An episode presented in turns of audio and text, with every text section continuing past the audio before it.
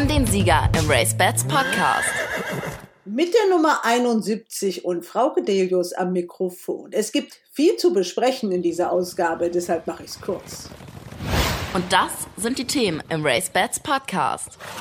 Zum tragischen und unerwarteten Tod des Champion Deckings Adlerflug hören wir Georg Baron von Ullmann vom Geschütz Schlenderhahn. Der macht sich vor allem auch Gedanken um die Besitzer der Stuten, die zu ihm gebucht waren. Es waren sehr viele vor Ort, speziell eben mhm. aus, dem, aus dem Ausland, was natürlich aus England und so weiter, was wahnsinnig traurig ist für die Besitzer, weil ich meine, die müssen jetzt um, umplanen und unverrichteter Dinge zum großen Teil mit Transportern wieder über den Kanal. Es ist eine Tragödie. Es kostet Nerven, es kostet Geld, es, es ist grauenhaft. Ganz aktuell kommt die Nachricht, dass RaceBets offizieller Partner von Deutscher Galopp wird. Demnach wird für die Rennsaison 2021 eine Kooperation vereinbart, wonach bei Renntagen, an denen weniger als 3000 Zuschauer auf der Rennbahn zugelassen sind, alle bei RaceBets platzierten Wetten mit Ausnahme der Festkurse direkt in den Toto vermittelt werden. Außerdem hat RaceBets zugestimmt, die eigene Provision auf Toto-Wetten zu reduzieren, um den deutschen Rennsport weiter zu stärken. Da passt es, dass wir euch hier aktuell in diesem Podcast unseren neuen Marketingchef vorstellen wollen. Harry Walter heißt er, ist 32 Jahre jung, in London geboren, deshalb spricht er nur Englisch. Was er sagt, heißt sinngemäß, wir machen uns keine Gedanken darüber, was andere machen. Wir machen das, um den deutschen Sport zu stärken und zu unterstützen. Whether our competitors want to do the same, that, that, that's completely up to them. But we, we feel it's kind of our duty to, to support racing as much as we can because without, without racing, we don't exist.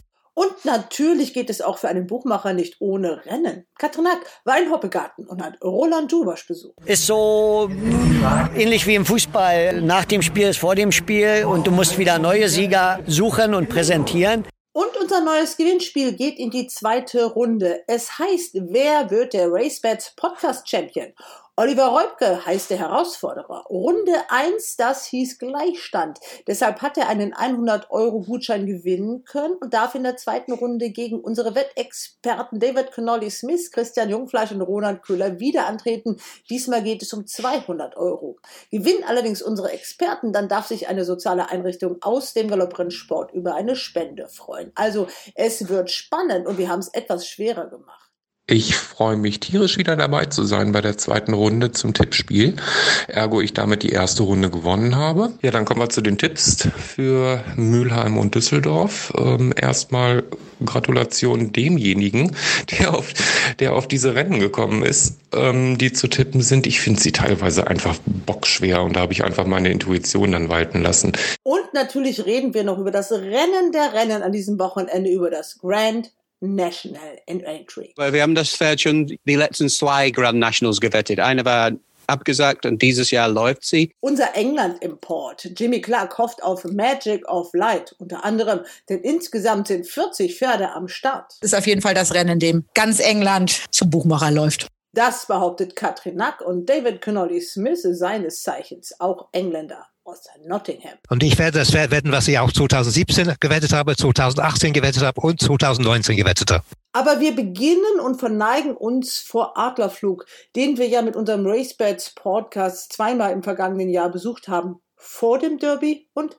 nach dem Derby mit seinem Sohn in Swoop. Am frühen Abend des Ostermontags erreichte uns die Nachricht vom tragischen und unerwarteten Tod des Deckhengst Champions Adlerflug im Alter von 17 Jahren. Um 17.50 Uhr war er tot in seiner Box in Zieverich, der Dependance des Gestüts Schlenderhahn, zusammengebrochen. Der herbeigerufene Tierarzt konnte nichts mehr machen. Eine anschließende Obduktion ergab eine Ruptur des rechten Herzvorhofes. Adlerflug hatte ein Loch in der Herzkammer. Noch eine Stunde zuvor hatte er eine Stute gedeckt. Über die Schlagzeilen, die sich daraus in manchen Medien entwickelt haben, wollen wir an dieser Stelle lieber nicht reden. Der Verlust ist tragisch, nicht nur für die Besitzer, insbesondere für die Gestüt Harzburg GmbH, sondern für die ganze Vollblutzucht. Denn Adlerflug stand sozusagen auf dem Zenit seiner Deckhengstkarriere. Denn im vergangenen Jahr waren seine Nachkommen so erfolgreich wie nie.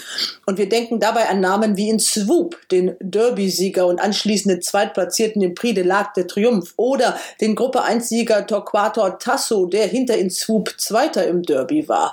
Nicht zu vergessen vergessen der Mehrfachgruppe 1 platzierte DiCaprio und so weiter und so weiter. Adlerflug selber war ein auffälliger Fuchs mit vier weißen Beinen und einer großen Blässe und hatte diese Merkmale auch an seine Nachkommen oft vererbt. Rückblende. 1. Juli 2007. Wir hören den unvergessenen Manfred Schappmann. Und jetzt kommt Adlerflug. Adlerflug, Adlerflug geht nach vorne an Birschenstorm vorbei. Adlerflug in der Bahnmitte hat die Spitze übernommen. Davidov kommt jetzt. Adlerflug an der Spitze. Dahinter ist Antek mit Davidov. Aber Adlerflug wird der Derby-Sieger sein, denke ich einmal. Adlerflug, der geht weg. Adlerflug ist der Derby-Sieger mit Fredrik Johansen. Adlerflug ganz klar überlegen. Adlerflug. Ich begrüße jetzt am Telefon Georg Baron von Ullmann. Herr Ullmann, man muss das herzliche Beileid aussprechen zum Tod von Adlerflug. Als Pferd, äh, das wirklich überraschend verstorben ist, ist für Sie auch sicherlich ein ganz, ganz besonderes, auch emotional erstmal. Jawohl, da kann ich nur live bestätigen. Wir waren sehr schockiert am Montag. Am Montagabend rief Michael Appelt an und diese Anrufe abends sind eigentlich meistens keine Glückwünsche. Und ja, da kam halt diese wirklich sehr, sehr traurige Nachricht und sehr überraschende Nachricht. Adlerflug war 17 Jahre alt, er war der Derbysieger von 2007, auch der lang ersehnte Derbysieger für ihre Familie. Das war der Derbysieger, auf den vor allem auch ihre Mutter so gewartet hat in ihrer Ägide. Deswegen war er auch erstmal als Derbysieger sein ganz besonderer. Sie haben ja insgesamt 19 äh, Derbys gewonnen, aber der war schon ein ganz besonderer, oder? Das war sicher ein sehr besonderer Derby-Sieg, aber eigentlich muss man ehrlich sagen, alle Derby-Siege sind besonders. Aber man hatte lange gewartet und äh, hat sich dann natürlich sehr gefreut. Und wie gesagt, es war ja ein selbstgezogener Derby-Sieger. Den haben Sie auch im Jahr 2020 feiern können in Swoop und das war eben auch der Sohn von Adlerflug aus der IOTA, also dieses Hamburger Pedigree. Und dieser in Swoop zusammen mit seinen äh, Weggefährten Torquato, Tasso oder DiCaprio haben ja jetzt eigentlich Adlerflug wirklich zum Champion gemacht und haben ja. eigentlich auch, ja, dafür gesorgt, dass man gedacht hat, so jetzt kommen die richtig tollen Jahre für diesen Hengst. Jetzt geht es richtig los. Ja, das ist natürlich leider sehr traurig, dass das jetzt passiert ist, aber gleichzeitig zeigt es auch, wie lange es dauert, bis Leute auf den Trichter kommen, irgendwie Entscheidungen zu treffen. Wir haben das ja auch gemerkt mit Monsun. Es dauert ja ewig, bis gute ausländische Stuten kamen. Bei Adlerflug war es so, dass er ja erst im Gestüt äh, Harzburg war, sicherlich nicht unbedingt das, das Gestüt, wo Kandidaten aus England oder Frankreich hinkommen und äh, war ja auch am Anfang, äh, wurde er auch doch etwas verhalten angenommen. Dann hatte er schon drei Gruppe 1 Sieger, nämlich Iquitos und Ito, beide jetzt selber auch schon wieder Deckhengste, dann Lacazar noch in der Diana. Aber dann kehrte er zurück zu ihnen ins Gestüt von Schlenderhahn, ins Heimatgestüt. Jetzt haben sie natürlich drei Jahrgänge, die bei ihnen äh, auf die Welt gekommen sind. Wie viele Stuten hat er denn jetzt noch decken können in dieser kurzen Saison? Wissen Sie, das ist, das ist jetzt schwierig zu sagen. Ich, er hat mehrere Stuten gedeckt. Wir haben natürlich zum Teil noch nicht die Ergebnisse. Sie können ja erst nach 30 Tagen, kann man ja den ersten Test machen. Wir wissen da noch nicht viel. Ich meine, das muss jeder Stutenbesitzer, von dem die Stute bis jetzt gedeckt wurde, hat hoffentlich Glück. Ich weiß nur, ich habe da natürlich auch nachgefragt. Also das große Interesse galt ja natürlich auch äh, so einer New Harzburg, äh, die leider äh, nicht rossig gewesen ist rechtzeitig. Aber was ich gehört habe, ist leider auch Iota, nämlich die Mutter von Inswoop. Äh, das hat leider auch nicht geklappt. Ja, ich meine, es sieht im Moment so aus, dass es, äh, ich kann jetzt über Europa reden, durch diese Wettersprünge, die wir überall haben, in England, in Frankreich, in Irland und eben auch in Deutschland, ist es im Moment dieses Jahr sehr zögerlich mit der Bedeckung. Es ist einfach schwierig. Es hängt weniger mit den Stuten, glaube ich, oder mit den Hengsten äh, zusammen, sondern einfach das Umfeld stimmt nicht im Moment. Zum Beispiel das Wetter, was wir heute haben oder die letzten Tage haben, ist nicht unbedingt das beste Wetter dafür. Ja, es ist ja also wirklich unheimlich bitter und traurig. Ich glaube, so eine Nachricht, da braucht man auch noch ein bisschen, um das zu verarbeiten. Die Stuten waren ja alle, oder nicht alle, aber schon viele vor Ort. 80 waren sehr viele vor Ort, speziell eben mhm. aus dem aus dem Ausland, was natürlich aus England und so weiter, was wahnsinnig traurig ist für die Besitzer, weil ich meine, die müssen jetzt um, umplanen und unverrichteter Dinge zum großen Teil mit Transportern wieder über den Kanal. Es ist eine Tra Tragödie. Es kostet Nerven, es kostet Geld, es, es ist grauenhaft. Kann mir das vorstellen, es ist auch wirtschaftlich ein sehr großer Verlust. Der hat eine Decktaxe von 16.000 Euro. Der gehörte einem Syndikat. Die Staatsburg GmbH war, glaube ich, der Hauptanteilseigner. Dann natürlich Sie und andere namhafte große Gestüte. Das wäre jetzt bei 80 Bedeckungen ja wirklich auch wirtschaftlich mal etwas gewesen, wo man mit so einem Hengst auch Geld hätte verdienen können. Und vor allem, man hat ja auch gehofft, dass das jetzt noch drei, vier gute Jahre gibt mit so einem Hengst. Also 17 ist normalerweise ja kein Alter. Also drei, vier gute Jahre hätte es. Aber wie gesagt, schauen Sie, man, man steckt nicht drin. Man kann auch irgendwie sagen, dankbar, dass er 17 geworden ist und es nicht mit 13 passiert ist. Ich meine, ist halt, wissen Sie, das ist, das Pferd hat wirklich einen Schlag bekommen. Das hat Herr Apelt, glaube ich, sehr gut weitergegeben, um auch alle Spekulationen irgendwie zu ersticken.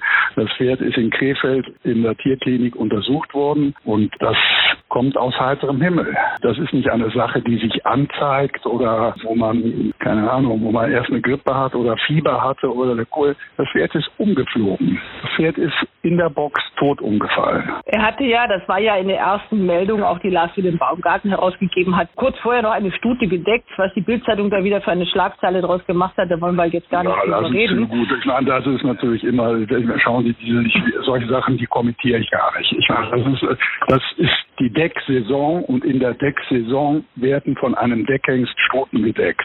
Dass man da vielleicht nicht tot umfällt, äh, ist Alltag, aber das, davon lebt ja die Presse nicht. Die Presse lebt ja von dem, was dann was ganz Aufregendes ist. Ja, 80 Stuten ist ja für einen Deckhengst, wenn man das mal mit den Dimensionen vergleicht, in, in England, ist ja auch gar nicht äh, so viel. Also das, ja, da hat man hat nicht 80 gedeckt, ja, da muss man ja sehr aufpassen. Äh, die, die, die Decksaison hat ja erst relativ früh angefangen. Also er hat 80 Nennungen gehabt, also 80 Anmeldungen gehabt von dem er sicher schon ein paar gedeckt hat. Aber das ist, wie Sie ganz richtig sagen, im internationalen Vergleich ist das absolut, äh, absolut übersichtlich. Wir hätten sehr viel mehr, wir hatten ungefähr 40 Anmeldungen mehr, die wir abgesagt haben. Deswegen, Sie haben das ja schon limitiert, das wollte ich auch sagen. Also Sie haben ja jetzt nicht mit aller Macht so viele Stuten wie möglich haben nein, wollen, nein, sondern wir Sie haben, haben, nein, wir, ja. haben, wir, haben, wir haben radikal gesagt, bei 80 ist Schluss und wir haben über 40 Anmeldungen äh, konnten wir nicht annehmen. Weil wir hatten schon Mhm. praktisch um Weihnachten die 80 voll. Und wer da halt sich nicht geäußert hatte, der, da war der Zug halt abgefahren. Sie haben schon Ihren Monsun erwähnt. Das war ja der große Vorgänger einer der Stempelhengste der deutschen Vollblutzucht. Der ist 2012 verstorben. Es gibt einen Grabstein für ihn. Daneben wird dann auch Adlerflug, der Grabstein von Adlerflug liegen. So ist geplant. Ja, ob der neben Monsun kommt, das ist, er kriegt auf alle Fälle da, wo die Grabsteine liegen von den besonderen Pferden, Mutterstuten und Hengste, wird zu 100 Prozent Adlerflug seine, seine Ge- Gedenkstelle kriegen. Das ist überhaupt keine Frage. Nebenbei auch der, der Tullian zum Beispiel, den Sie vergessen haben, der letztes Jahr gestorben ist. Der hat schon einen Stein oder Nein, der kriegt jetzt erst gedauert. Mhm. In den Co- Corona-Zeiten ist das nicht ganz so einfach, das zu organisieren. Das Ja, ist, äh, Monsun war ja wirklich der, ich habe schon gesagt, der einer der bedeutendsten Vererber in der deutschen Vollblutzucht. Vater von ich darf, vielen. Sie, ich darf Sie, ich darf Sie kor- korrigieren, er war der bedeutendste, weil es gab keinen Hengst, der lebend in die Hall of Fame gewählt wurde, nur fünf weltweit. Und wenn Sie sich die deutsche Zucht anschauen, die ja relativ klein ist im Vergleich zu Irland, England, Frankreich und speziell Amerika, dann unter den fünf zu sein, die in 100 Jahren in diese Hall of Fame gewählt wurden, ist das ja schon eine Auszeichnung. Er war Vater von 24 Gruppe 1 Siegern. Er ist 22 Jahre alt geworden. Er war, Ja. ich gucke mal, wie oft war er Champion? Er war viermal Deckhengst-Champion. Und Vor allen Dingen war er eben auch, was wir hoffen jetzt auch noch bei Adlerflug sehen können, der Monsun war ja auch Champion der äh, Mutterstuten. Darauf wollte ich ja auch hinaus. Wenn man wirklich sieht, Monsun ist 2012 verstorben. Die Jahre danach waren noch sehr erfolgreiche für die deutsche Vollblutzucht. Dann hat man schon ein bisschen das Gefühl gehabt, es kam ein kleiner Knick und dann kommt eben so ein Adlerflug, hat mit in Swoop Swoop einen Zweitplatzierten im äh, Prix de l'Arc de Triomphe, also wirklich ein herausragender internationaler Erfolg. Wie sehen Sie mhm. dann so einen Adlerflug, der sich ja leider nicht ganz so verwirklichen konnte, weil er einfach nur 17 Jahre alt geworden ist, aber da aber kommen ja noch ich meine, einige. Den mit, ja, aber den ja. mit äh, Monsun zu vergleichen mhm. ist, der Monsun war außergewöhnlich. Der Adlerflug mhm. ist ein, war ein fabelhafter Deckhengst, der auch sehr spät erkannt wurde, aber der noch sehr viel mehr Potenzial hätte haben können, wenn er weiter gelebt hätte. Der Monsun hat ja alles, alles er erreicht. Ich meine, Sie können nicht, ich meine, wenn Sie sich anschauen, dass der, ich will jetzt nicht das falsche Jahr sagen, irgendwann für 150.000 Euro gedeckt hat, das ist ja eine Zahl, die ist ja in Deutschland nie ansatzweise erreicht worden und war ausgebucht. Ich wollte nur darauf hinaus, wie man den Adlerflug einschätzen kann, gerade vor dem Hintergrund. Er hat ja da kommen ja noch einige Jahrgänge. Man weiß ja gar nicht, was da noch alles kommt. Es ist ja noch ja, nicht ich meine, vorbei. Der, der wird, ich meine, Sie haben ja gestern zum Beispiel das Rennen durften, haben, konnte man sich ja anschauen, haben ja auch viele Leute gesehen in St. Cloud von einem dreijährigen Schlenderhahner, der sehr leicht gewonnen hat. Natürlich ist da noch sehr viel auf der Rennbahn und wahrscheinlich noch sehr viel auf der Koppel. Wir haben also zweijährige, dreijährige Jährlinge und wir haben Fohlen. Ist in Flug, den habe ich natürlich schon erwähnt. Ich habe ja mit Ihrem Sohn auch schon gesprochen äh, mit dem Philipp. Der hat mhm. äh, ges natürlich gesagt, was Sie ja auch gesagt haben. Wir wollen natürlich einmal den Prix de l'Arc der Triumph gewinnen. Ach, wissen Sie das mal? Also, ist einmal, also schauen Sie, haben ein Rennen im, im Jahr. Das sind zwei Minuten 30 Sekunden und dann ist dieser Traum ausgeträumt. Und es muss alles klappen. Es muss die Tagesform stimmen, der Boden muss stimmen, die Startbox muss stimmen, der Jockey muss einen guten Tag haben, das Pferd muss einen guten Tag haben und vor allen Dingen zwischen jetzt und auf muss das Pferd, wie, wir es ja bei Adlerfug gesehen haben, als Deckhengst, ein Rennpferd muss auch gesund bleiben. Aber in Swoop, ich habe das damals schon einen Gepard Apelt gefragt, da wollte er ja gar nichts von wissen, sagt er, jetzt haben wir den Adlerflug stehen. Ist das ein möglicher äh, Deckhengst irgendwann mal? Dies ja natürlich das, noch nicht, das, aber... Das ist, das, ist, das ist zu früh, das besprechen wir alles Ende des Jahres. Wir haben den eigenen Deckplan ja Turf Times lesen können, äh, den müssen mhm. Sie jetzt ja auch umstellen. Wie machen Sie wir das? Haben, wir haben ihn schon umgestellt. Wir haben eine Stute, eine ältere Stute, die decken wir nicht dieses Jahr. Der geben wir eine Auszeit. Es gehen ein paar Stuten ins Ausland und so weiter. Ich möchte jetzt keine Namen nennen, aber es gehen sonst eigentlich zu deutschen Hengsten wenige. Gut, abschließend. Es ist ja wirklich auch für die deutsche Vollblutzucht ein mhm. wirklich herber Verlust, das muss man sagen. Also nicht nur für Sie als Gestüt oder für die, für die Besitzer dieses Hengstes, sondern äh, wirklich nein, auch für die deutsche Nein, das ist, gebe ich Ihnen, gebe ich Ihnen hundertprozentig recht. Es war, es ist, wir sind nicht sehr stark aufgestellt mit Deckhengsten und ja, es ist sehr traurig. Es ist sehr traurig. Aber das ist halt, das ist halt leider so eine riesen Überraschung, sehr negativerweise. Aber man steckt nicht drin. Und wenn ich mir anschaue, äh, ich meine, weil Sie eben Harzburg zum Beispiel erwähnten, Schlendern hat ja einen sehr guten Track Record mit Deckhengsten. Das kann man ja mal so stehen lassen. Ich meine, es gibt ja wenig Gestüte, wo mehr Champion Deckhengste in den letzten Jahrzehnten standen, wie in Schlendern. Angefangen mit Birkan über Priamos, Alpenkönig, Tertullian, Tiger Hill, äh, Monsun, ja, Adlerflug. Das waren ja alles Champions. Wir hoffen, dass zukünftig auch in der Box von Adlerflug wieder ein Champion stehen wird. Ja, das Und bis dahin wir hoffen wir auch, dass Ihre Pferde gesund bleiben, vor allem äh, in Swoop. Ja. Und Herr von Ullmann, ich bedanke mich ganz herzlich für dieses Gespräch und ja, keine einfachen Zeiten, aber so Nein, ist das. Die Zeiten sind, die Zeiten sind nicht einfach, aber die Zeiten sind auch, ich meine, man kann ja dankbar sein. Ich kann jetzt mit dem Pferd ist wirklich furchtbar, aber wenn man so die Nachrichten sich anschaut und so im Freundeskreis sich umhört, gibt es ja auch da schlimme Nachrichten, wo man dankbar sagen kann, dass es bis jetzt an einem vorbeigegangen ist. Das sind ja eigentlich, ich meine, ist eine solche Sache grauenhaft. Nur es gibt, und das muss ich Ihnen nicht sagen, sicher wichtigere Sachen. So ist es nun mal. Herr von Ullmann, danke, dass Sie sich die Zeit genommen haben. Sehr gerne. Wir kommen Wie sagt man so schön, Hals und Bein und drücken Sie bitte den Nachfolgen von Adlerflug sehr die Daumen. Das werde ich tun. Vielen Dank für das Gespräch. Tschüss. Danke sehr. Wiedersehen.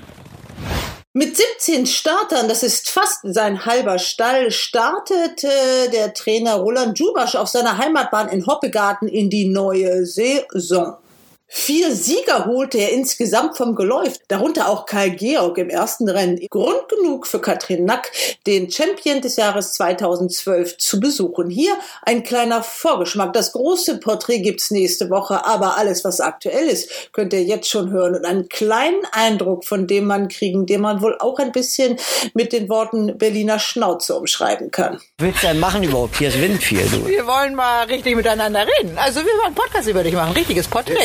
Na wie, ihr kennt mich doch. Ja, wir kennen dich, aber die Leute kennen dich ja nicht. Und deswegen haben wir gedacht, wir machen Ach mal ein Gott, Porträt und stellen doch dich mal alle richtig bei vor. Delius und so drin. Willst du noch Ja, mal machen? aber die Leute le also lesen Na, warte, ja das wo- wo eine. wollen wir denn anfangen? Bei der Ja, Geburt? Wir fangen bei der Geburt an, ganz genau. Erstmal fangen wir damit an. Wir sind ja Rennstall-Hoppegarten, aber irgendwie Neuenhagen. Wo sind wir denn jetzt?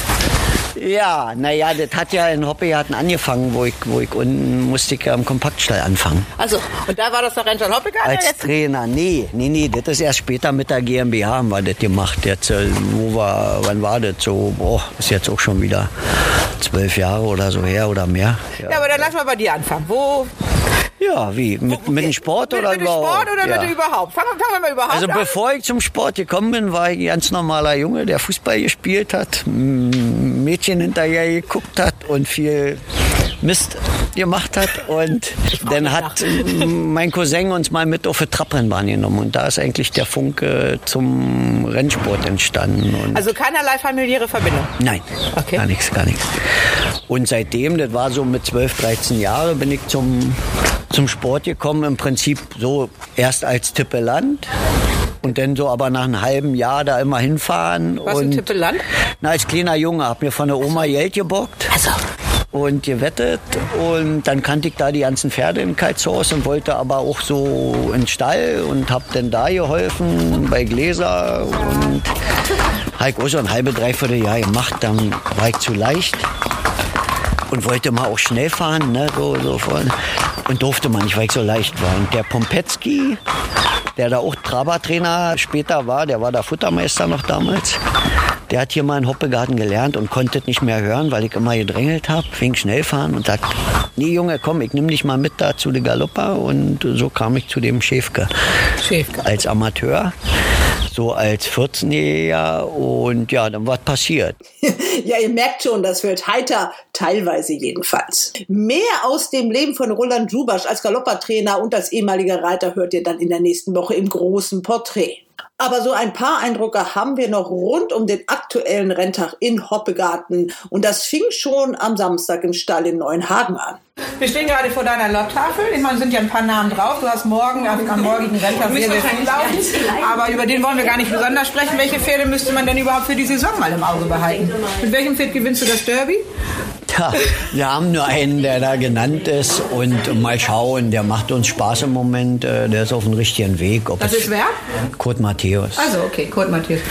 Also, wenn du willst, können wir da mal hinlaufen. Eigentlich ein Neuzugang, wenn ich das richtig gesehen habe. Vive en Liberté, der ist doch. Na, die kam im letzten Ende des Jahres. Ja, ist ja so ein Pferd, äh, was immer wieder so Startmaschinen. Kurt Matthäus war. Ja, wir stehen gerade vor Kurt Matthäus, sagt er uns Hallo. der Großer Fuchs. oder guck, der guckt hier raus. Genau, wir gucken mal da aus dem Builani, aus der Kasumi Spangler Zug. Der guckt uns gerade ganz böse an. Willst du Hallo sagen? Kuddel, der will mal zu essen, würde ich sagen. Aber ich hab nicht hier. Er ist Ja, nicht so beeindruckt von dem Mikrofon. Warte mal, jetzt gibt's einen Abel. Arbeiten wir noch dran. Aber ein schicker, großer Fuchs. Jetzt hat er noch mal mit dem Mikro. Ja, hat eine tolle balancierte Galopade, hat auch Talent. Also so. Und schauen wir mal, Derby ist natürlich. Läuft er morgen? Ja. Ja, okay. Da fängt er an, naja, nun ist ja so, die Zeit bis zum Derby, man denkt es lang, aber für einen noch nicht gelaufenen ist er relativ kurz. Ne? Dritter wurde Kurt Matthäus, ja, und der Neuzugang Vive en Liberté ging auch diesmal wieder nicht in die Startbox. Die Bilanz des Renntages in Hoppegarten. Der Renntag ist vorbei. Du hattest vier Sieger. Was überwiegt am Ende des Tages? Die Freude über den Sieg oder die Enttäuschung über die Pferde, die natürlich allein schon statistisch nicht so gut laufen konnten? Nein, da muss man, also da ich bin ja Realist und, und äh, vier Siege sehr ordentlich und da ist die Freude natürlich äh, da. Wir haben gut gearbeitet über Winter, wir hatten wenig Aufenthalt Und bei denen, sagen wir mal so, in der Region sind hier in vier, vier Wochen lang keine Rennen, hat das alles geklappt, äh, weil ich habe mich auch erst so ein bisschen gequält mit den vielen Startern. Hier wollte ein paar nach Köln schicken und habe dann bei diesen kleinen Geldpreisen und ersten Jahresstart davon Abstand genommen und äh, wir sind, glaube ich, insgesamt damit gut gefahren. Und ähm, was, was ist abends, was überwiegt abends? Die Freude über die Siege oder die, was nimmt man mit nach Hause so richtig?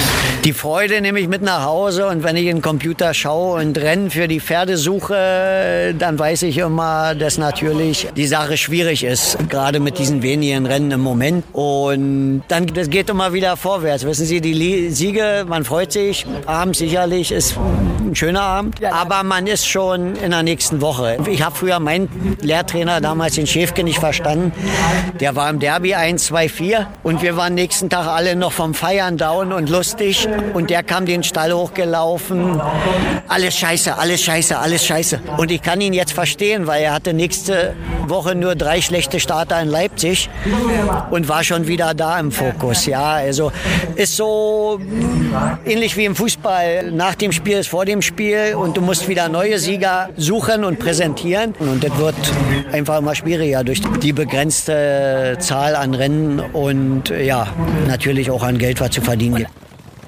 Vor zwei Wochen haben wir in diesem Podcast Oliver Sauer, den ehemaligen Marketingchef, fast zwölf Jahre war er das, von RaceBets verabschiedet. Den kannte im deutschen Galopprennsport jeder. Das sieht mit seinem Nachfolger Harry Walter etwas anders aus. Den kennt im deutschen Galopprennsport noch kaum einer. Das soll sich aber ändern. Deshalb habe ich ihn eingeladen, sich in diesem Podcast einmal vorzustellen. Er ist gebürtiger Engländer, 32 Jahre jung, kommt aus London, ist begeisterter Wetter, das haben wir erfahren. Und wie wir zwischen den Zahlen hören, hat er einiges mehr im Köcher, als man im ersten Moment vielleicht denken mag. Die erste Frage, die ich ihm gestellt habe, ist nach seinem Pedigree. Denn Oliver war ja der Sohn eines Trainers und ehemaliger Amateurreiter. Wie sieht das denn bei Harry Walter aus? Da er nur Englisch spricht und wir das ganze Team mit einbeziehen wollten, haben wir hin und her übersetzt, sodass man den kompletten englischen Part hört, aber auch die Übersetzung wenigstens in Teilen überliefert bekommt. Harry, you are the successor to Olli Sauer for the marketing of race bets. He was the son of a trainer and an amateur jockey.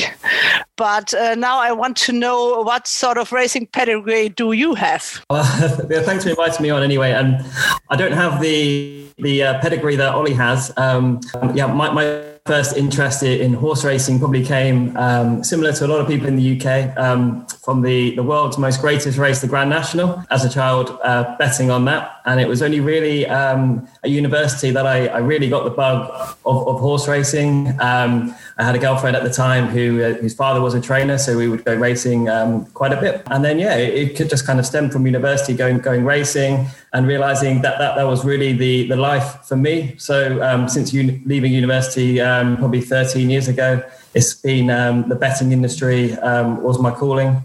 Um, starting off at um, a company called Blue Square, based out in London, looking after a lot of their sponsorships, and it, I thought this was the, the greatest life ever. Going racing maybe a hundred times a year. It was, and I was getting paid to paid to go as well. Um, can I can I translate it in between so it won't get too long and I'll forget what you said? I've already forgotten what you started with. Um, Harry hat gesagt, dass er kein ähm, also keine Rennsportabstammung als solches hat, sondern sein Interesse am Rennsport äh, mit dem Grand National begonnen hat. Er hat als kleiner Junge, did you say as a little boy you started betting on it? We won't tell anybody. er hat als kleiner Junge ähm, angefangen aufs Grand National zu wetten also er sagt auch, das ist das größte Pferderennen der Welt. Also da stimme ich ihm ja ganz überein. Und ähm, da hat sein Interesse so ein bisschen angefangen und dann in der Universität hat es erst richtig Feuer gefangen und da hatte er auch äh, eine Freundin, also einen Girlfriend, die äh, die Tochter eines Trainers war. He didn't say which trainer, also er hat nicht gesagt welcher Trainer, aber es, mit der ist er dann halt immer auch schon auf die Rennbahn gegangen und da hat seine Leidenschaft für den Rennsport ist richtig Feuer gefangen und dann ist er in die Betting, also in die Wettindustrie eingestiegen und er meint, das ist halt das beste Leben überhaupt, 100 Mal im Jahr auf die Rennbahn zu gehen und dafür auch auch noch bezahlt zu werden. Und er hat eben eine große Leidenschaft für den Sport. Aber ja, und seitdem eben, seit ungefähr 13 Jahren. Since 13 years, I think you said, is it? Yeah. Since we left yeah. university. Yeah. yeah. But the race courses uh, on Malta are not So now you're stuck on Malta in, Malta. in racing diaspora. Ja, jetzt ist also in der Diaspora in Malta. Wie geht das? Yeah. How does that work out for you? Well, well, we have a we have a trotting track, so yeah, it's, it's not quite the same, but um, it, it's better than nothing, I guess. Ja, Malta hat eine Trabrennbahn und ist besser als nichts. So, Harry, how did you actually start to work for race bets? Yeah, so I first found I first knew about race bets probably about um, seven, I'd say six or seven years ago, um, and I saw this this site that had just launched in the UK, um, and it was something that was just totally about horse racing. And I was like, one day I, I really want to work for this company. And then um, probably about three and a half years ago, I, a recruiter of race bets um, got in touch, and yeah, I, I jumped at the chance and moved to Malta um, to yeah to work for the company. Originally, it was uh, a role focused on the our UK side of the business, uh, and then from that, it's moved on to growing horse racing throughout the uh, the Betson group. And then, obviously, since Oliver uh, departed, um, taking over his responsibilities um, within the German market. So yeah, been at Race Bets for now three years. Um, looking after the German side of things for just a month now. So all quite new to me, but very exciting. Er kennt schon RaceBets seit mehreren Jahren und äh, hat immer, war immer sehr interessiert an die Websites von denen was sie alles gemacht haben. Und seit drei Jahren hat er sich mehr intensiver äh, mit dem äh, zusammengearbeitet und jetzt sitzt er in Malta und ist jetzt für Deutschland zuständig. How do you assess the future of thoroughbred uh, industry in Germany? Well, let's start. Let's start at the beginning. What do you know about German racing? I mean, did you follow? did you follow German racing beforehand? I mean, did you follow any German racing be before? Ja, Ronald wollte wissen, wie er denn die Zukunft des deutschen Galopprennsports sieht. Und äh, Katrin hat erstmal gefragt, äh, ja, fangen wir doch erstmal ganz am Anfang an, was er denn überhaupt über den deutschen Galopprennsport weiß. Not, not, not, a, not a huge amount. Um, so the first kind of German horse that I would have known about would have been um, Dame Dream. Oh, well, at least. About a few years, but we, we're just waiting for that one good horse. Um, and then I guess when we've had the, the UK Raiders coming over to Germany, um, mo- most recently with Gaiath, um, that's when the attention of German racing is, has, has been with myself. Also er hat den deutschen Rennsport natürlich nicht in großer Breite verfolgt. Das erste Pferd, das er kennt oder das er kennengelernt hat aus Deutschland oder das ihm ins Auge gesprungen ist, ist halt eben Daydream. Ja, und äh, natürlich die ganzen englische Pferde, die nach Deutschland kommen in, Ja. und in den größten Rennen laufen, wie ich zum Beispiel Gaius im Baden-Baden vor zwei Jahren. Okay, Harry, uh, we find you on the very first day in uh, your new position, uh, but the Race Bets Grand Prix Aufgalopp in Köln is already finished. Um, what are your first impressions from your first Race Bets race in Cologne? What did you see on the stream? Ich habe ihn jetzt gefragt, äh, also es sind ja seine ersten Tage und der Race Bets Grand Prix Aufgalopp ist in Köln gelaufen worden. Wie war denn so sein Eindruck? Äh, Was hat er gesehen im Stream? Well, it was a surprise winner for, for sure. Um, unfortunately, I, I didn't I didn't have a bet in the race, otherwise my money would have been lost. But yeah, it, it was a good it was a good start of the season in Cologne. Certainly, the, the weather should hopefully improve as, as the um, as the year goes on. I, I don't think you'll see weather weather that bad. Hopefully, uh, for, for too much longer in Germany. But no, it was. It's a, it seems like it's a good start to, to the season, and, and certainly, hopefully, the, the the horses within that race will go, go on to to do greater things with, Adrian and, and, and Wonderful Moon, who uh, probably disappointed. So, er hat das Rennen natürlich geguckt und er war überrascht über den Sieger und eigentlich hatte, hat Harry jetzt vor allem also das Rennen als solches so ein bisschen analysiert eben, ne? dass er, wenn er gewettet hätte, wäre sein Geld letzter geworden. Zum Glück hat er eben nicht gewettet, aber er glaubt schon, dass es sehr potenziell interessante Pferde waren, auch wenn äh, Wonderful Moon eben erstmal letzter war. Aber er hofft, dass das Wetter sich noch weiter verbessert und die Pferde waren erstmal schon ein schöner Starting, also ein schöner Anfangspunkt fürs Jahr. But Terry, uh, your job is marketing. Uh, from the marketing point of view, what do you think of the start? Was denkst du so aus Marketing-Sicht da über das Rennen? Wie hast du Racebets da wieder gefunden? It's, it's, a, it's a difficult one, really, because a lot of the reasons why we do sponsorships is that we can engage with the audience, correct? And unfortunately, during the times that we have at the moment, we're unable to kind of meet our customers on the course. So, part of the sponsorship reasons why we're doing it is to support German racing and ensuring that the prize monies are, at a good, sustainable level. But but we, we still need to have our benefits there to our branding um, and being a face of German racing, which we are which we are getting. Certainly, going forward, we, we want to see more to, to um, see our uh, our name on on the stream on our streams a bit more, um, and things will only improve. Ja, also er hat eben gesagt, also der Hauptgrund für Sponsoring und natürlich auch äh, Branding ist eben natürlich, dass man mit seinen äh, Kunden sich engage, also in Kontakt tritt sozusagen und mit denen auch wirklich aktiv interagieren kann. Das ist natürlich zu den, in den momentanen Zeiten eben nicht möglich wegen Corona. Man möchte natürlich auch damit seinen Beitrag leisten, dass das Preisgeld in Deutschland auf einem äh, gewissen Level bleibt und dass man dazu eben auch beiträgt, indem man das unterstützt, also Rennen unterstützt als Sponsor. Und ähm, das ist natürlich momentan alles sehr schwierig und da gibt es noch Raum. Also das wird, wird besser werden, da kann es noch besser werden und wird es auch besser werden. David, was hat er noch gesagt? Ja, das war's. Das war's, ja genau. Ich Ja. möchte den Namen öfters sehen, natürlich. Genau, man, und genau, und er möchte eben auch daran arbeiten, dass der Name im Stream noch ähm, pro- prominenter und präsenter wird. Und da wird auch dran gearbeitet und das wird sich auf jeden Fall verbessern. Das wäre jetzt auch die Frage, David, da bitte ich dich, äh, die zu übersetzen. RaceBets war ja der einzige Buchmacher, der wirklich komplett in den Toto vermittelt hat. Wir haben von Harry gehört, er will den Rennsport, den deutschen Rennsport unterstützen. Aber wenn man da so alleine das macht, möchte man ja eigentlich dafür auch entsprechend zumindest erwähnt werden oder auch honoriert werden. Ist er denn da mit der Reaktion äh, vom deutschen Galopp zufrieden? Yeah, Harry, the situation is that at the moment, that RaceBets is the only large German bookmaker that puts all its bets into the race call pools, into the German tote. The other big bookmakers don't all do this. We wonder if you feel that, that it's correct that uh, they get some of the credit, but RaceBet seems to get very little credit for this. we do that to support German racing, and we're, we're not doing it for a pat, pat on our back. We, we see that as it's, it's the correct thing to do. The, the history of race bets is very much intertwined with with uh, with German racing, and we wa- always want to be con- continuing that. Um, and, and we see the issues that are being faced within within the industry, um, and a lot of that comes down to the lack of money that is being put into the tote, which then goes towards the prize money. So we, we're kind of trying to, we, we, we've got this initiative there to, to really to boost racing and, and be seen as somebody who's, who is supporting racing. Whether our competitors want to do the same, that, that that's completely up to them. But we, we feel it's kind of our duty to, to support racing as much as we can because without, without racing, we don't exist. So yeah, we'll continue to support racing as we can, and and hopefully from that we, we see positive stories around race bets. Also ich habe Harry so verstanden, dass er eben gesagt hat, sie würden das Sponsoring nicht machen, damit man ihnen quasi auf den Rücken klopft und damit man sich damit so ein bisschen selber beweihräuchert, sondern eben wirklich auch, um den deutschen Sport zu unterstützen.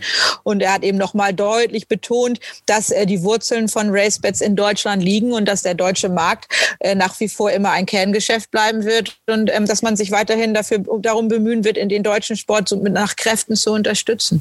Ja, und dass die Konkurrenz, was die macht, das geht Ja, genau. direkt an.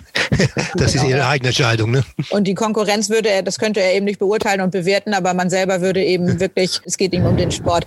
Deswegen betreibt RaceBets ja auch einen großen redaktionellen Aufwand. Also es gibt den Blog und eben auch diesen Podcast und da gibt es ja eigentlich auch Vereinbarungen, dass dieser Podcast auch äh, bei Social Media und auf der Webseite von Deutscher Galopp beworben wird. Das klappt allerdings nicht immer so. Auch an diesem Osterwochenende nicht, auf jeden Fall bei Facebook nicht. Frauke is concerned about the advertisement and the um, sort of yeah putting the word out for our podcast because she says there is agreements with say with the website Deutsche Galopp and other websites and she said that's been Social um, media too.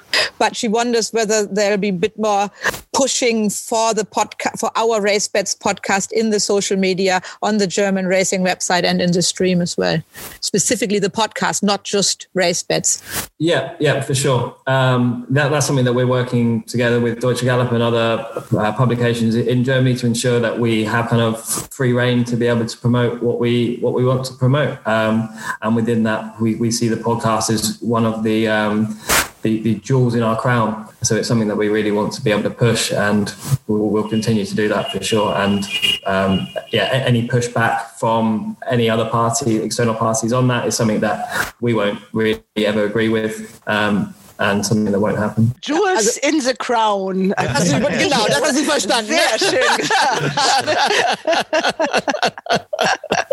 Genau, das hast du verstanden. Das ist auch das Wichtigste, was er, genau, das ist ein Kernwort der Aussage gewesen. Er sagt eben nach, genau, dass er das eben nicht akzeptieren möchte, dass man auch daran arbeitet, die Message eben in den sozialen Medien und auf den entsprechenden Webseiten weiter rauszubringen. Und äh, der Podcast wird weiterhin gepusht werden und ist, äh, wie gesagt, ein Juwel in der Krone von RaceBets. Und von daher ähm, wird man daran weiterarbeiten, dass man, man wird es auch nicht akzeptieren, wenn wir da irgendwie zurückgedrängt werden würden und man wird daran arbeiten, dass wir da weiterhin im Fokus bleiben. Und der Podcast gehört eindeutig dazu.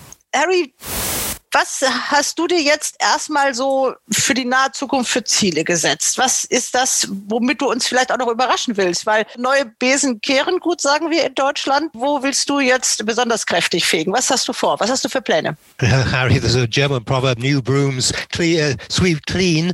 Uh, so what Frau would really like to know is what are your plans for the immediate future? How do you see things for working out? I, I think in the immediate future, there will be very, very little that has changed. Uh, we've got to respect the, the, the great work that Oliver has done previously and, and the good work is continuing currently. So in, in the short term, there, there will be very, very little change, really. Also in, in der nächsten Zeit wird nichts Großes und, unterschiedlich werden, hat er gesagt. Olli hat sehr gut gearbeitet und es geht weiter mit der Arbeit, die er gemacht hat. Wie läuft es aber mit den Kontakten zu euren Kunden oder zu den, zu den Rennbahnen? Also wie läuft es da? Weil du kannst nur Englisch sprechen. Es gibt keinen deutschsprachigen Mitarbeiter, glaube ich, mehr auf Malta. Wie läuft das? Wie kommuniziert ihr mit den Rennbahnen? Ist das äh, alles so, dass du sagst, okay, wir sind im Flow, das passt alles? Oder meinst du, das kann noch verbessert werden? Well, how do you feel the communication is between race bets and the German race courses? Because as far as we know, there's nobody on Malta who speaks German now that Ollie's gone. What kind of communication do you have now with with the Germans and the German racing public? Yeah, so we, we have people within the business that, that, that speak German. Everybody who works on the German market closely are native Germans really. Um, it's, it's only myself myself that isn't. Uh, and unfortunately, um, most people in Germany do speak English as well. So there's not really been much communication breakdown. Obviously, from my side, it, it's kind of building relationships and um, knowing kind of who's who in German racing, which, which is going to be taking a bit of time to, to get my to, to understand. Um, but there should be no concerns really between our strong relationships between the race courses and, um, and ourselves. Ja, also er hat eben gesagt, dass er eigentlich der einzige ist, der jetzt momentan auf Malta gerade kein Deutsch spricht und dass alle Leute, die auf dem, also auch auf dem deutschen Festland natürlich arbeiten für RaceBets, alle natürlich also einheimische Native Speaker, also Deutsche sind, so, dass er mit der Kommunikation keinerlei Schwierigkeiten sieht. Er sagt, dass seine Aufgabe natürlich auch sein wird, sich im deutschen äh, Markt so zu, oder in der deutschen Rennsportszene zurechtzufinden, wer da wer ist, in welchen Beziehungen da wer zu wem steht. Und ähm, das ist noch seine Aufgabe, aber ansonsten sieht er keinerlei äh, Probleme in den Kommunikationen zu den Rennbahnen oder auch den deutschen Kunden. So, wenn jetzt zum Beispiel die Rennbahn Bad Harzburg sagt, oh, wir wollen doch eigentlich auch Racebets wieder irgendwo auf einem Renntitel von uns stehen haben, was machen die dann? Gebe ich denen dann deine E-Mail-Adresse weiter oder wie funktioniert das? Yeah, Harry, for example, there is a racecourse Bad Harzburg, which has a very popular summer meeting. They would be very interested in having race bets involved once again and having their name in big letters on, on the racecourse. What, how would you go about approaching this? Um, we'll um, we'll open up communications with the racecourse and see what they propose and see how they can fit into kind of what goals that we want to be achieving for this year and going forward. In, in similar vein as how we want to be, we are looking to support the Deutsche Gallop. We, we want we are going to be supporting the racecourses um, the, the, same way. And can they just drop you an email? I mean, is that yeah, that's course, basically yeah okay yeah, of course that's it that's it just get in contact with myself and we, we, you'd be a person they they can contact directly. Yeah, exactly. Yeah, ich glaube, das ist eine ganz wichtige Information für alle Rennvereine. Also äh, die Adresse von Harry kann man dann auch über einen von uns erfragen, falls da irgendwie Bedarf besteht. Hat er jetzt selber Schuld, wenn er uns das jetzt so erlaubt hat. Ronald, du hast noch eine Frage zum Wetten. Yes, uh, I think RaceBets in Germany has very interesting markets for the punter. For example, uh, long-term bets, a large variety of special bets, fixed prices already the day before the race, and the possibility of sliding bets at fixed odds. Uh, will you cultivate this and, or expand it further? I think it's very interesting and it's uh, uh, rather unique. Übersetze das noch kurz. Ich habe gesagt, dass RaceBets für die deutschen Rennen einen sehr interessanten Markt für Wetter hat. Äh, neben den Langzeitwetten sehr viele Spezialwetten, die Festkurse schon am Tag vor, dem, vor den Rennen und die Möglichkeit sogar Festkurs schieben zu platzieren. Äh, ich habe ihn gefragt, ob er das pflegen will oder sogar noch ausbauen möchte, weil es doch ein relativ eigenständiger Bestandteil ist. Yeah, so obviously my background is um, in, in, the UK market, and we, have seen over the last maybe 10 years how innovative that market has been. And that's been because of so many different companies within that market. In the German market, there's, there's a lot less companies, so there hasn't been so much innovation. Um, RaceBets has been probably the leader there in, in innovating because we've had other countries as part of our business. And it's certainly an area that we are continually looking to expand upon. So yeah, there's plenty of other options that we, we can look at. So example, we want, I want to get to a stage where on every race we have, say, you can bet without the favorite involved, or you can, when we have our head-to-head markets, we, we can give the, the, the, the punter the option of picking the two horses that they want to um, be choosing instead of us having markets set out for them.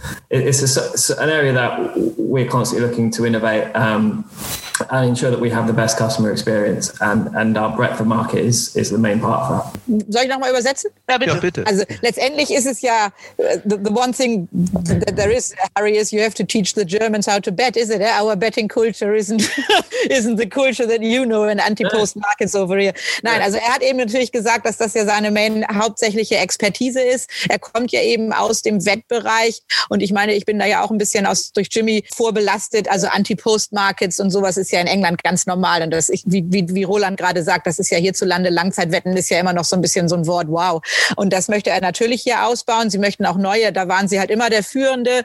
Vielleicht auch durch die Kontakte nach England äh, waren sie da ja immer schon führend und möchten das auf jeden Fall ausbauen. Sie werden das eben in England sich immer weiterentwickelt hat, weil das halt ein so unglaublich umkämpfter Markt ist mit verschiedenen Wett. Also da gibt es ja nicht nur die Buchmacher, sondern auch diese Exchange-Plattformen und so weiter, gegen die sich Buchmacher dann wieder durchsetzen müssen, dass man eben Kunden hält und mit verschiedenen Wetten, genau wie, wie Roland das ja gesagt hat, mit verschiedenen Wettsystemen eben auch neue Kunden, also Kunden halten muss und neue Kunden gewinnen muss, möchte er eben auch solche Sachen hier einführen, dass man zum Beispiel ohne den Favoriten wetten kann. Das ist in England eine ganz normale Wette, dass du halt zu Buchmachern gehen kannst und die Wetten bieten dir Preise an für jedes Pferd außer dem Favoriten. Und wenn dann dein Pferd Zweiter dazu wird, bekommst du trotzdem dein Geld, also eine bessere Quote als, als wenn du ihn nur Platz wettest. Und solche Sachen möchte er hier eben auch einführen und er möchte eben weiterhin dafür sorgen, dass der Kunde hier die bestmögliche Wetterfahrung machen kann auf der Plattform ja. RaceBets. Ja, Head-to-Head. Das, äh, also ja, Head-to-Head gibt es aber ja eigentlich so ein bisschen sogar immer schon. Deswegen ja. ich das. Ja, aber er hat, die, er hat den Vorschlag gemacht, dass RaceBets eventuell äh, den Kunden lässt, die Pferde selbst auszusuchen. Also, ja, okay. Das habe ich gar nicht. okay.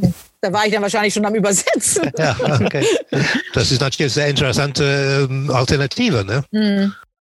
In Germany, in uh, contrast to England and some other countries, horse betting is often considered somewhat dubious. Do you think, based on your international experience, that there are possibilities to change this a little bit? Das Wetten an sich ist ja in Deutschland, das meint jedenfalls Ronald, gesellschaftlich nicht gerade besonders akzeptiert, wird sogar als dubios gesehen. Ob Harry die Chance sieht, daran möglicherweise sogar was zu ändern It's not a German problem, it's not an English problem, it's a worldwide problem. Um, and there has been big corruption scandals within the past, but I would consider it a clean sport and it wouldn't be a sport that I would be um, interested in being involved in if I, if I saw that there were these issues still around. So genau, also Harry hat eben gesagt, dass er vor allem die Probleme sieht in der weiteren Integrität des Sportes allgemein und nicht so sehr auf der, in der Wettseite des Sports, sondern eben einfach, dass der Sport weiter hart daran, also der Rennsport und nicht nur in Deutschland, sondern überall weltweit äh, hart daran arbeiten muss, ähm, Skandale, Wettskandale, Dopingskandale und so weiter auszuschließen, um sich selber eben im bestmöglichen sauberen Bild zu präsentieren. Und er glaubt eben, dass das Problem nicht so sehr in der Wettindustrie begründet ist, sondern dass der Sport daran den Anteil hat, sauberer zu werden. Und er, er glaubt, es ist ein sauberer Sport und er glaubt auch, dass Wetten eine tolle Sache ist und da wird man weiter dran arbeiten. And, and so to add, it's not just a horse racing problem as well. I think when the popularity of betting has grown into other sports, they, they still have the same issues. Yeah. You, you could yeah. never say tennis is a completely clean sport. You could not say football is a completely clean sport. It's just the history of horse racing and probably how easy it is for one person to um, cause a problem. It means that there is a problem that is, there's a perceived problem there. But it's a problem that is not just a horse racing problem. It's a, it's a betting industry. Yeah. Ja, exactly. ja. ja, er sagt eigentlich, also das wäre ja kein grundsätzliches Problem des Galopprennsports, sondern das betrifft eigentlich äh, fast alle Sportarten. Also, die man eben wetten kann, genau. Die man wetten kann. So, one last question is left, Harry. Who is the winner of the Grand National? Oh, the winner of the Grand National. can, I pick, can I pick 20? oh, no, you can pick just one. One, one horse. Okay, one horse. I, I would go with um, Potter's Corner. Okay. He, the four form form of the horse this year is is not great, but they've been training the horse just to protect his handicap mark.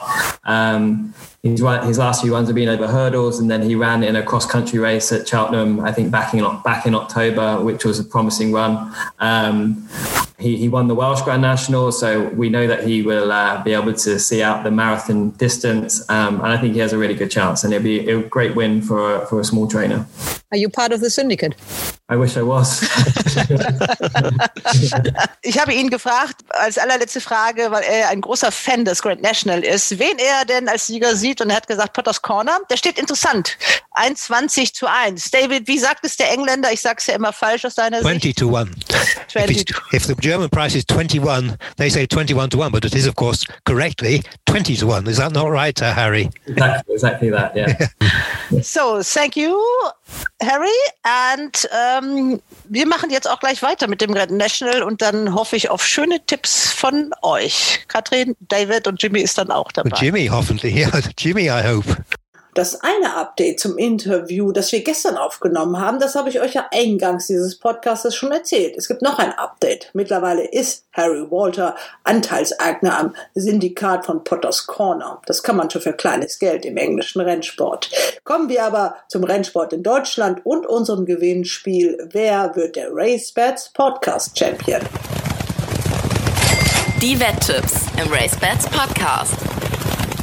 Ja, Jungs, wir sind, ja, Jungs sage ich, weil das nämlich auch äh, euer Mitstreiter oder euer Herausforderer gesagt hat. Ja, Jungs, deswegen, ähm, es geht weiter mit unserem Gewinnspiel. RaceBets Podcast Champion ist das Stichwort. Oliver Reubke, euer Herausforderer, hat es in die zweite Runde geschafft. Aber so ganz, es war ein Gleichstand, das muss man sagen. Und da hat dann der Herausforderer das kleine Plus gehabt, dass wir gesagt haben, bei Gleichstand kommt eine Runde weiter weiter. Bevor ihr was dazu sagt, hören wir doch erstmal, was der Oliver selber zu seiner Wettbilanz sagt. Hallo Frau Delius, hallo Jungs. Ich freue mich tierisch wieder dabei zu sein bei der zweiten Runde zum Tippspiel. Ergo ich damit die erste Runde gewonnen habe. Ähm, ich muss sagen, gerade das Pferd, ähm, was ich am wenigsten vermutet hatte, hat dann zugeschlagen mit Pretorius. Da standen ja doch sehr viele Fragezeichen dahinter, aber hat geklappt. Auch nicht schlecht. Ähm, bei zwei Pferden habe ich ein bisschen Pech gehabt. Quiet Waters äh, kam nicht so gut aus der Box raus. Dafür ist der zweite Platz sehr gut gewesen, wie ich finde. Und bei Viva la Corsa in Hoppegarten, da war für ein paar Galoppsprünge auch die Bude zu an der Innenseite. Seite, da wäre auch noch mehr drin gewesen.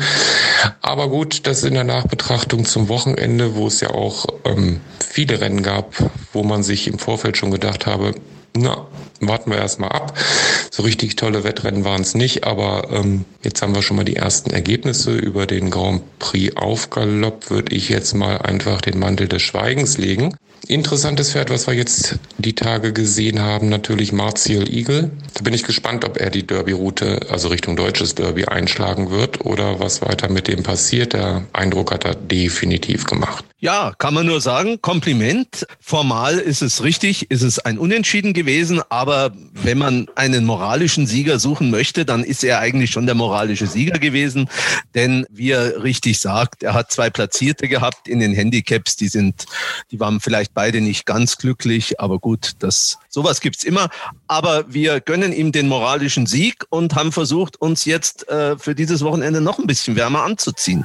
Ja, wir haben die Regeln etwas verschärft, Christian. Was gilt jetzt? Komm, beschreib du noch mal. Also, der Ja. muss schon ein bisschen mehr bringen diesmal, ne? Genau, also dieses Mal spielen die Quoten eine Rolle. Also es heißt, die, die Siegquote plus 1,0 Bonuspunkte für den Sieg. Und wer nachher die meisten Punkte hat, ist der Sieger dieser Runde. Also kann man theoretisch auch mit einem Sieger gegen drei Sieger gewinnen. Aber es bleibt dabei, ihr müsst euch äh, in dieser Runde alle auf einen Tipp einigen. Das ist immer schon mal ganz wichtig. David, bist du fit? Hast du dich vorbereitet? Fünf Rennen haben wir ausgesucht? Ich war ja, ich habe sie ja gleich alle, alle angeschaut, ja. Okay, äh, Ronald, äh, du hast die, die Rennen ausgesucht und so viel schon mal gleich vorab. Da gibt es Komplimente vom Herausforderer auch für die Auswahl der Rennen. Ja, dann kommen wir zu den Tipps für Mülheim und Düsseldorf. Ähm, erstmal Gratulation demjenigen, der auf, der auf diese Rennen gekommen ist, ähm, die zu tippen sind. Ich finde sie teilweise einfach bockschwer und da habe ich einfach meine Intuition dann walten lassen. Die Tipps verraten wir jetzt natürlich noch nicht. Erstmal seid ihr am Zuge. Ihr tippt jetzt die Rennen und wir fangen an in Mülheim. Das zweite Rennen mit dem schönen Namen Preis der Waffelbäckerei Dippel. Den sagen wir jetzt auch mal ganz genau, weil wir es auch gerne gehabt hätten, dass man den racebets.de Grand Prix auf Galopp auch immer so genannt hätte. Deswegen auch hier, also den Preis der Bäcker, pardon, der Waffelbäckerei Dippel. Wer möchte denn da anfangen? Ja, ein äh, harmloser Titel, aber ein hochinteressantes Rennen für Dreijährige für den Derby-Jahrgang über 2000 Meter. Da schwingt richtig Zukunftsmusik mit. Sechs der acht Teilnehmer haben eine Derby-Nennung. Eine hat eine Diana-Nennung. Also da lohnt sich das Hinschauen. Und ich bin gespannt, was Christian zu dem Rennen für eine Meinung hat. Oh, also du verrätst erstmal gar nichts. Okay. Also dieses Rennen ist besonders interessant, weil hier auch Sieger mitlaufen gegen Debütanten. Die Sieger müssen halt den anderen Pferden dadurch sehr viel Gewicht geben und äh, daher gehe ich gegen die Sieger. Ich habe mir das Pferd von Andreas Wöhler Manganelli angeschaut oder ausgesucht, weil der hier mit 55 Kilo sehr günstig im Rennen steht und auch fürs Derby genannt ist und auch für die Union genanntes Derby Trail. Also er hat alle besseren Nennungen. Ein bisschen Bauchschmerzen habe ich bei diesem Pferd, muss ich dazu sagen, weil viele Wöhler-Starter in den letzten Wochen in den dreijährigen Rennen haben mich ein bisschen enttäuscht, muss ich ganz ehrlich sagen. Da habe ich oft das Gefühl gehabt, die brauchen noch einen Start, sind noch nicht so ganz auf der Höhe. Daher habe ich ein klein bisschen Bauchschmerzen dabei, aber die anderen Pferde mit den hohen Gewichten wie E-Storm stößt mir nicht ins Auge, vor allen Dingen, weil er nach seinem Sieg zweimal ein bisschen enttäuscht hat. Son of Gold finde ich noch sehr interessant, aber kann Son of Gold bei seinem Jahresdebüt einem Pferd von Wöhler vier Kilo geben? Das ist für mich hier die große Frage. Alle anderen Pferde überzeugen mich nicht so. Da ist zwar noch ein Schlenderhanner drin von Markus Klug, aber ein guter Freund von mir sagt immer, ein gutes Pferd oder ein sehr gutes Pferd gewinnt beim ersten oder spätestens beim zweiten Start. Das hier ist schon der dritte. Und das gibt zwar immer Ausnahmen, ist mir schon klar, aber ich riskiere es mal hier und plädiere für Manganelli. Ronald hat dich schon in Stellung gebracht, das sehe ich also, schon, aber erstmal David. Also ich, ich bin im, in, hauptsächlich einverstanden. Natürlich war Son of Gold mein erster Gedanke. Chippy hat seine Pferde gut in Form, das haben wir schon am Montag gesehen. Und Chippy hat angegeben, angeblich, dass er bessere dreijährige von Hörninghof hat als dieser Sieger Sassoon von Montag. Und angeblich soll Son of Gold der gemeinte sein vom Stall. Und wenn das stimmt, natürlich muss er auch mit diesem Gewicht eine gute Rolle spielen. Aber natürlich der, der Gewichtunterschied zu Manganelli ist schon ganz krass. Vier Kilo ist schon viel um die Jahreszeit für Dreijährigen. Ich habe ganz zufällig heute mit Würde telefoniert wegen was anderes, wegen äh, Axana, die jetzt in England laufen soll.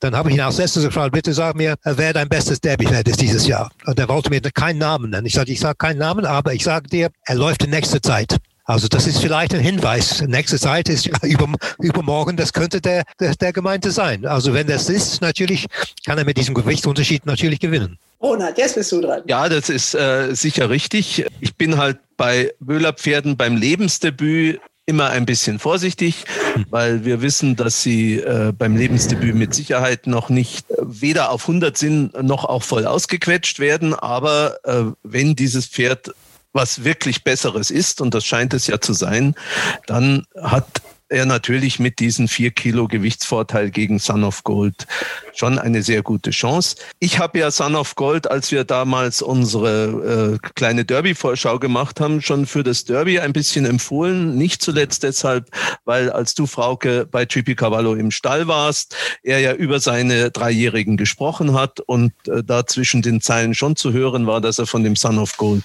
viel hält. Der ist sicher auch noch ein bisschen unreif. Der hat ja jetzt bei seinem einzigen Start und einzigen Sieg nicht, äh, nicht direkt spielerisch gewonnen.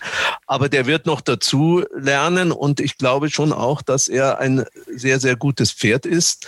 Ich hätte jetzt Son of Gold genommen, trotz dieser Gewichtsnachteile. Aber wenn meine beiden Mitstreiter beide für Manganelli plädieren, dann würde ich sagen, dann ist eben die Mehrheit, äh, die siegt. Vielleicht ein ganz kurzes Wort noch zu Turandot. Also ich würde sie Turandot aussprechen nach der Puccini-Oper. Aber diese Stute hat ja ein bisschen rätselhafte Formen. Die hat in Hannover wirklich gut gewonnen. Da war Atylus Zweiter. Allerdings äh, hat sie von ihm Gewicht bekommen. Im geschlagenen Feld waren so Pferde wie Diamantis, die von Subi. Damals äh, natürlich Lebensdebüt. Diese Turandot lief dann im Ratibor-Rennen äh, ganz schwach. Angeblich ist sie im Schlussbogen weggerutscht und man muss diese Form streichen. Das mag so sein. Allerdings habe ich mir das Rennen jetzt noch zweimal angeschaut. Also ich habe das schon das Gefühl gehabt, dass sie auch eingangs des Schlussbogens eigentlich schon nicht mehr so ganz richtig zwingend gewirkt hat. Also das ist auch so ein bisschen eine rätselhafte Geschichte. Und der Attillus, wie der Christian sagt, der hat noch nicht gewonnen, steht aber gegen Turan dort jetzt äh, besser im Gewicht. Also sollte Turan dort da eine Chance haben, dann hat Attillus auch eine. Aber gut, wir haben ja jetzt äh, unsere zwei ersten Meinungen artikuliert. Und ja, wenn meine beiden Kollegen für Manganelli sind, dann nehmen wir, würde ich sagen, Manganelli. Du hast den Besuch ja, ja bei Jean-Pierre Chipi-Cavallo angesprochen. Da waren drei Dreijährige zusammen äh, und die wir da beobachtet haben und der kriegte bei allen drei glänzende Augen. Also das war Mythico, mittlerweile äh, auf Position drei des Langzeitmarktes. Der steht da äh, mit 20 zu 1. Das war äh, der Son of Gold, aber der steht 25 zu 1, aber das war natürlich auch Sea of Sense, auch für Gestüt Hönihof. Also die haben da gleich äh, wirklich jetzt drei Derby-Pferde im Rennen. Da tut er eben noch diesen Sassoon, äh, der am Ostermontag gewonnen hat. Also das wird sicherlich eine spannende Saison für die Hönihofer. Aber hören wir doch mal, wen Oliver Röpke hat keine Überraschung für euch, denke ich mal. mal. Mülheim, zweites Rennen. Äh, da kann ich aus meinem Herzen keine Mördergrube machen. Ich mag Son of Gold einfach tierisch gerne und der kann den Boden auch, der am Wochenende sein soll und äh, ich, mir fällt auch keine richtige Alternative ein. Manganelli muss man mal gucken. Erster Lebensstart. Attillus hat schöne Ansätze gezeigt, aber ich glaube irgendwie auch nicht, dass das ausreichend ist, um hier Son of Gold zu schlagen, der natürlich auch gewinnen muss eigentlich, wenn er Richtung Derby marschieren will, um dort eine gute Rolle zu spielen. Also Mülheim zweites Rennen, die zwei Son of Gold. Lieber würde ich es nach dem Rennen kommentieren, wenn Son of Gold gewonnen hat. Ja. ja gut, das ist ja jetzt keine Überraschung, wie du schon gesagt hast. Für mich läuft es auf diese beiden Pferde raus. Die große Frage ist halt, wie wir schon eben analysiert haben, kann dieses, dieser Son of Gold Manganelli 4 Kilo geben? Das ist die große Frage. Wenn Sun of Gold eine Länge hinter ihm ist und das andere ist das Derby-Pferd von Wöhler, ist dem Sun of Gold ja kein Zacken aus der Krone gebrochen. Das muss ich noch mal ganz kurz erwähnen, das habe ich nämlich gar nicht gesagt. Also ihr wollt die, wolltet die Tipps vorhin nicht wissen. Also ist es für euch auch eine Überraschung dann, wenn ich euch das dann so sage. Also ihr wart da auch eben sehr gespannt, wen er denn äh, nun genommen hat. Okay, also im zweiten Rennen in Mülheim die 202 von Oliver Reubke und die 207 Manganelli von dem von euch vom Podcast-Team. Wir kommen zu Rennen Nummer 7, das ihr euch ausgesucht habt. Zwölf Pferde im Rennen. Da hat Oliver Reubke auch was zugesagt zu diesem Rennen, zu dieser Auswahl. Aber das hört er gleich. Erstmal müsst ihr tippen. Ich will hören, was ihr zu diesem Rennen sagt. Also hier das siebte Rennen, ein Ausgleich 4, 1500 Meter plus 10. Das sind eigentlich so die wahren Wetträtsel des deutschen Rennsports, kann man sagen. Also Formkonstanz fehlt da oft ein bisschen. Auch dieses Rennen mit der Viererwette, mit Checkpot sogar von 4000 Euro. Es laufen einige alte Bekannte der letzten Wochen mit, aber auch einige Pferde, die wir in den letzten Wochen nicht so häufig gesehen haben oder die aus der Winterpause kommen. Daher ist das die Chanceneinschätzung noch ein bisschen schwierig. Ich persönlich habe mir mal fünf Pferde angekreuzt. Das sind natürlich immer noch zu viele für einen Sieger, die für mich hier in Frage kommen. Also Giro Donna von, aus dem Weißmeerstall finde ich sehr interessant. Rainmaker, den wir auch von der Sandbank kennen, der zuletzt war ein bisschen enttäuscht hat, finde ich interessant. Keep It as a Secret, der hat letztes Mal einen deutschen Ansatz gezeigt, meiner Meinung nach. Den sollte man auch nicht vernachlässigen. Dann der altbekannte Ziro ist ein Freund von Ronald, der muss man auch berücksichtigen. Und so ein bisschen ein Pferd, wo ich mir nicht so ganz sicher bin, ist Nanino Chardonnay aus dem Klotte-Quartier. Die kommen sehr weit angefahren für dieses Rennen, ist aber sein Jahresdebüt. Aber Sean Byrne im Sattel fünf Kilo runter, aber ist auch ein Pferd, das noch nie gewonnen hat, muss man dazu sagen. Das sind so ein bisschen meine groben Ideen, aber vielleicht habt ihr einen ganz tollen Einfall. Na, ich würde sagen, äh, wir können den Kreis der Pferde ein bisschen enger ziehen, weil ich habe auch mir ein paar aufgeschrieben. Vier Pferde, davon, die sind alle bei deinen fünf dabei. Allerdings finde ich zwei Pferde besonders interessant, weil ich denke, in dem Rennen kann man mal versuchen, doch vielleicht eine höhere Quote zu treffen. Insofern würde ich jetzt nicht unbedingt Giordonna nehmen, die sicher relativ kurz steht. Der Zio ist zwar mein Freund, mein 44 Kilo Freund, GAG Freund, aber ja, der läuft mal so, mal so. Zuletzt lief er auf der Sandbahn plötzlich wieder ganz gut. Da hätte ich jetzt auch keinen großen Bock, den als Sieger zu nehmen. Ich finde, wir sollten uns entscheiden zwischen der Nummer 6 Keep It as a Secret, wie der Christian sagt.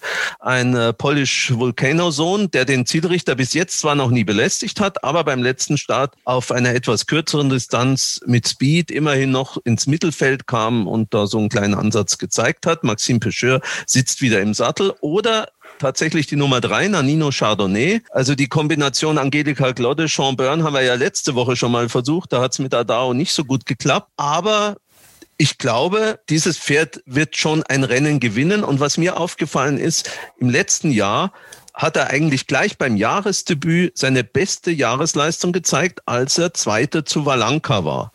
Also ich finde, hat ein bisschen Nachlass natürlich bekommen, nimmt die fünf Kilo runter. Nanino Chardonnay oder Keep It as a Secret. David, du darfst es entscheiden. Ja, eine starke Meinung habe ich nicht dazu, aber von den beiden würde ich in jedem Fall äh, Nanino Chardonnay nehmen. Aus den beiden Gründen, die du gesagt hast. Der erste Start im Jahr gut gelaufen, also frisch aus der Pause, bringt gute Form und Dodde und Sean Byrne. Gut, letzte Woche hat es nicht geklappt, aber wenn die Frau Dodde extra nach Mülheim fährt, dann wird sie schon ein bisschen Grund haben. Ne? Also Nanino Chardonnay ist eure Wahl. Jetzt hören wir doch mal, wen Oliver ausgesucht hat. Der ist mit dem gleichen Pferd befreundet wie Ronald, hat ihm aber ein bisschen mehr Vertrauen mitgegeben. So, dann kommen wir mal zum siebten Rennen. Ja, also wenn ich ehrlich bin, dürfte dieses Rennen gar keiner gewinnen. Das ist ja nicht gerade die Creme de la Creme, die da am Start ist. Ich habe mich jetzt intuitiv, wirklich nur intuitiv festgelegt, weil ich nach Boden gegangen bin und äh, bin da auf Ziro gekommen. Der mag diesen schweren Boden eigentlich ganz gerne, hat eine kleine Pause jetzt zu überbrücken, was aber nicht so das große Problem sein sollte, glaube ich. Mein Ursprungstipp war eigentlich Gio Donna in dem Rennen. Da gefällt mir aber die Startbox nicht. Aber wie gesagt, das ist jetzt wirklich intuitiv, was ich hier sage. Und dann hört es aber auch schon auf. Da fällt mir gar kein Pferd mehr ein, wer hier gewinnen kann. Also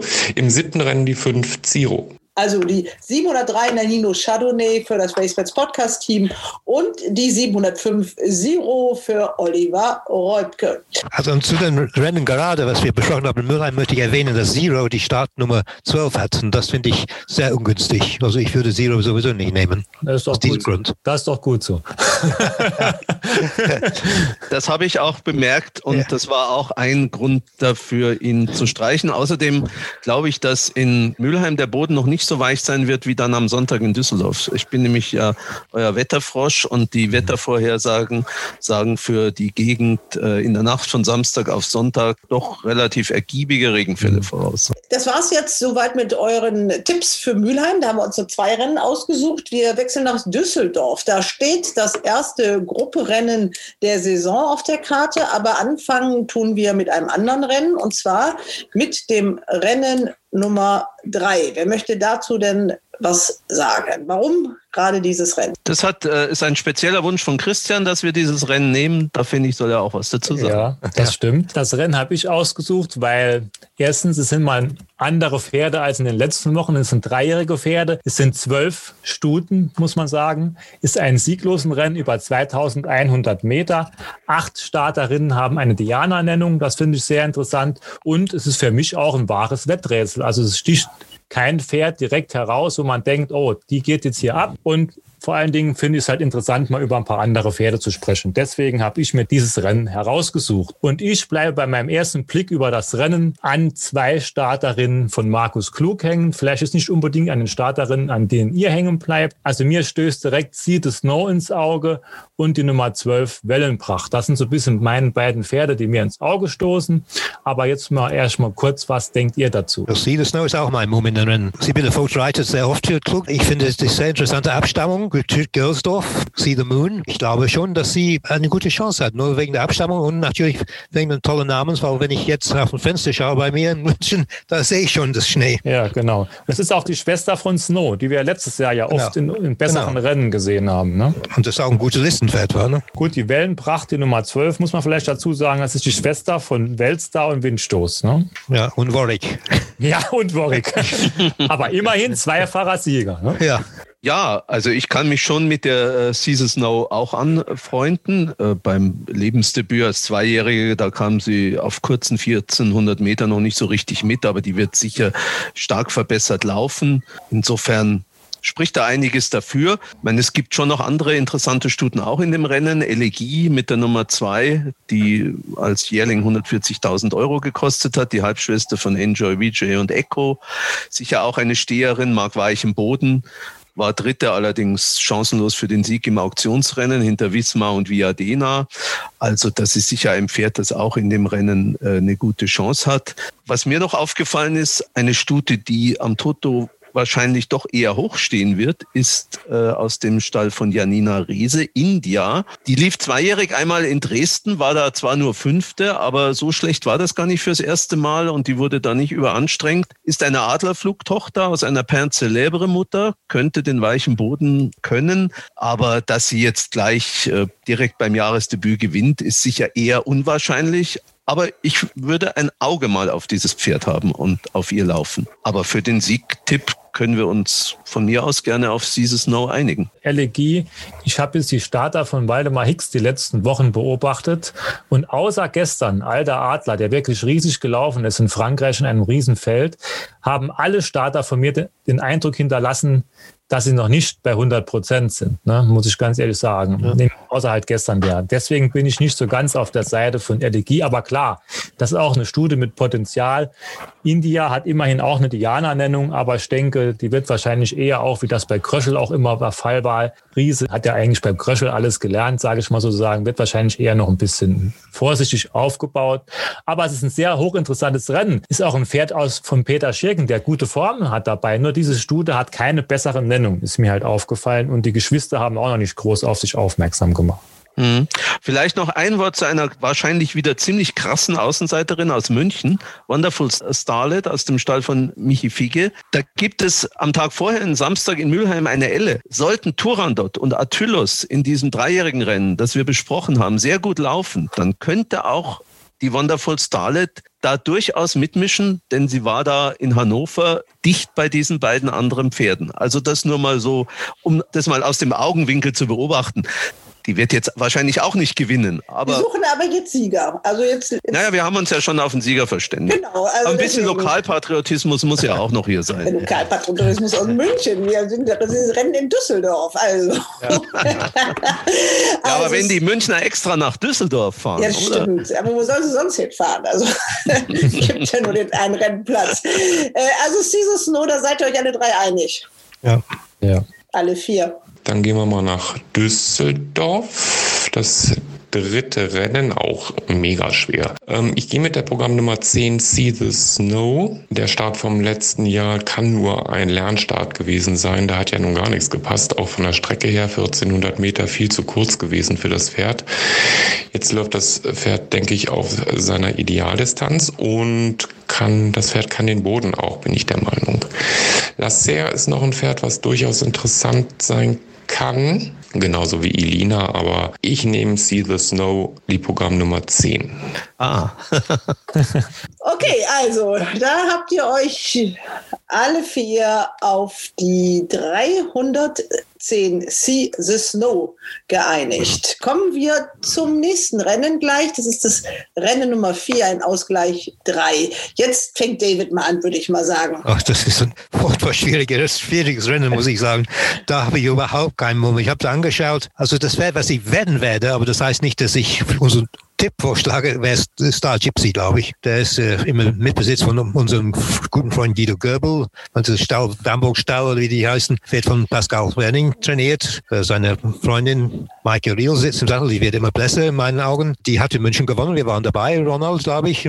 Das war November, glaube ich, ne? der letzte große Renntag in München. Also sie steht für mich immer noch relativ günstig im Rennen. Sie ist sehr beständig, hatte gute Startplatz und äh, Startbox. Ich glaube, sie ist dabei. Aber für diesen Tipp hm, würde sie nicht unbedingt vorschlagen, ehrlich gesagt. Ich will sie selbst keinen Siegenplatz werden. Also ich habe mir in dem Rennen äh, drei Pferde angekreuzt. Ich weiß nicht, ob da das dabei ist, was dann vielleicht auch der Christian aussuchen würde.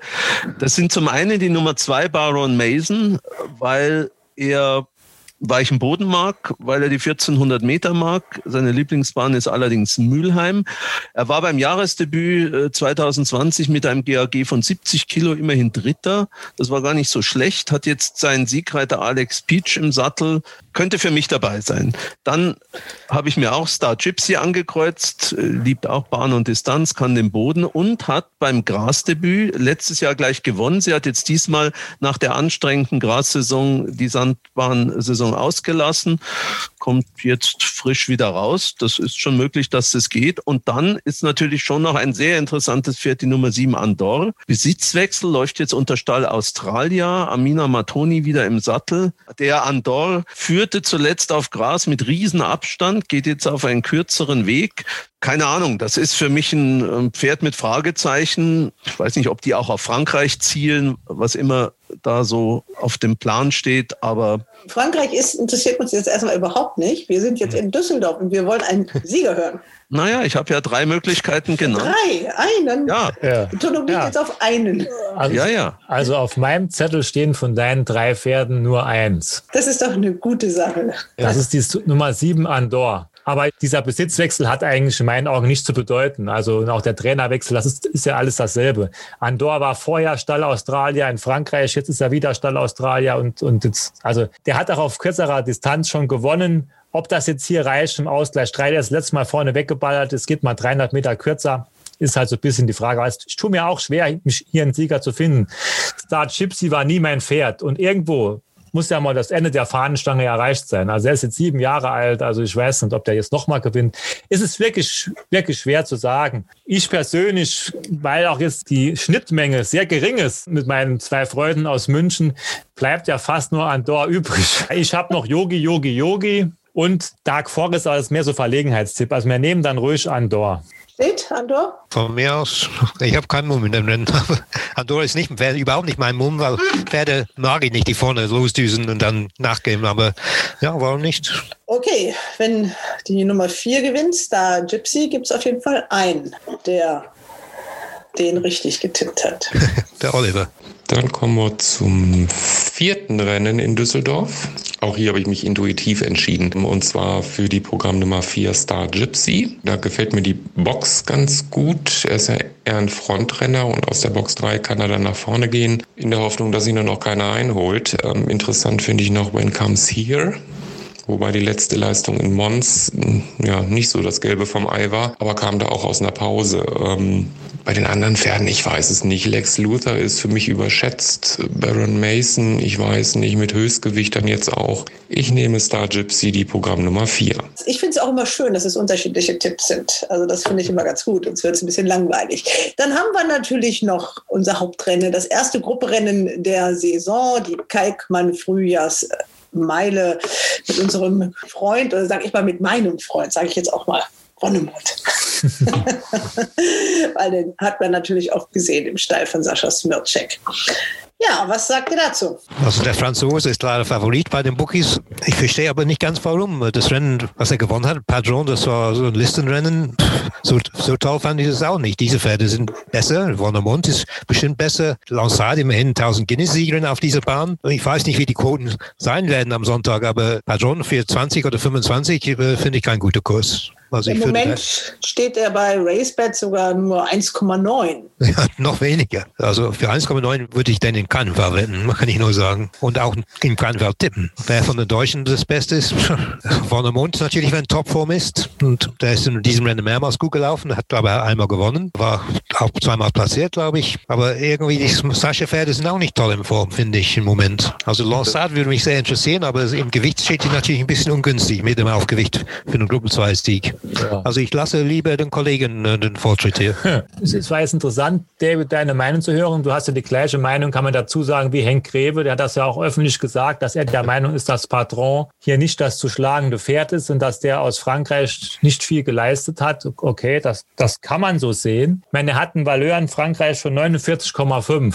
Das ist jetzt in meinen Augen nicht so wenig. Nee. Ich, nur mal als Elle, damit die anderen Leute das verstehen. Zafaro ist in Frankreich gelaufen, hat er mit drei Längen gewonnen, hat dabei ein Pferd geschlagen, das Valeur 37 hat. Hm. Also Valeur 37 und Valeur 49,5 ist schon ein Riesenunterschied. Natürlich, Patron ist kein Gruppepferd in Frankreich. Die Meinung habe ich auch. Nur ich sehe aber auch hier in diesem deutschen Rennen jetzt kein Pferd, das in Frankreich ein Grupperennen gewinnen würde. Lansat ist nach dem Guinness-Sieg, meiner Meinung nach, hat ihn nie bestätigt.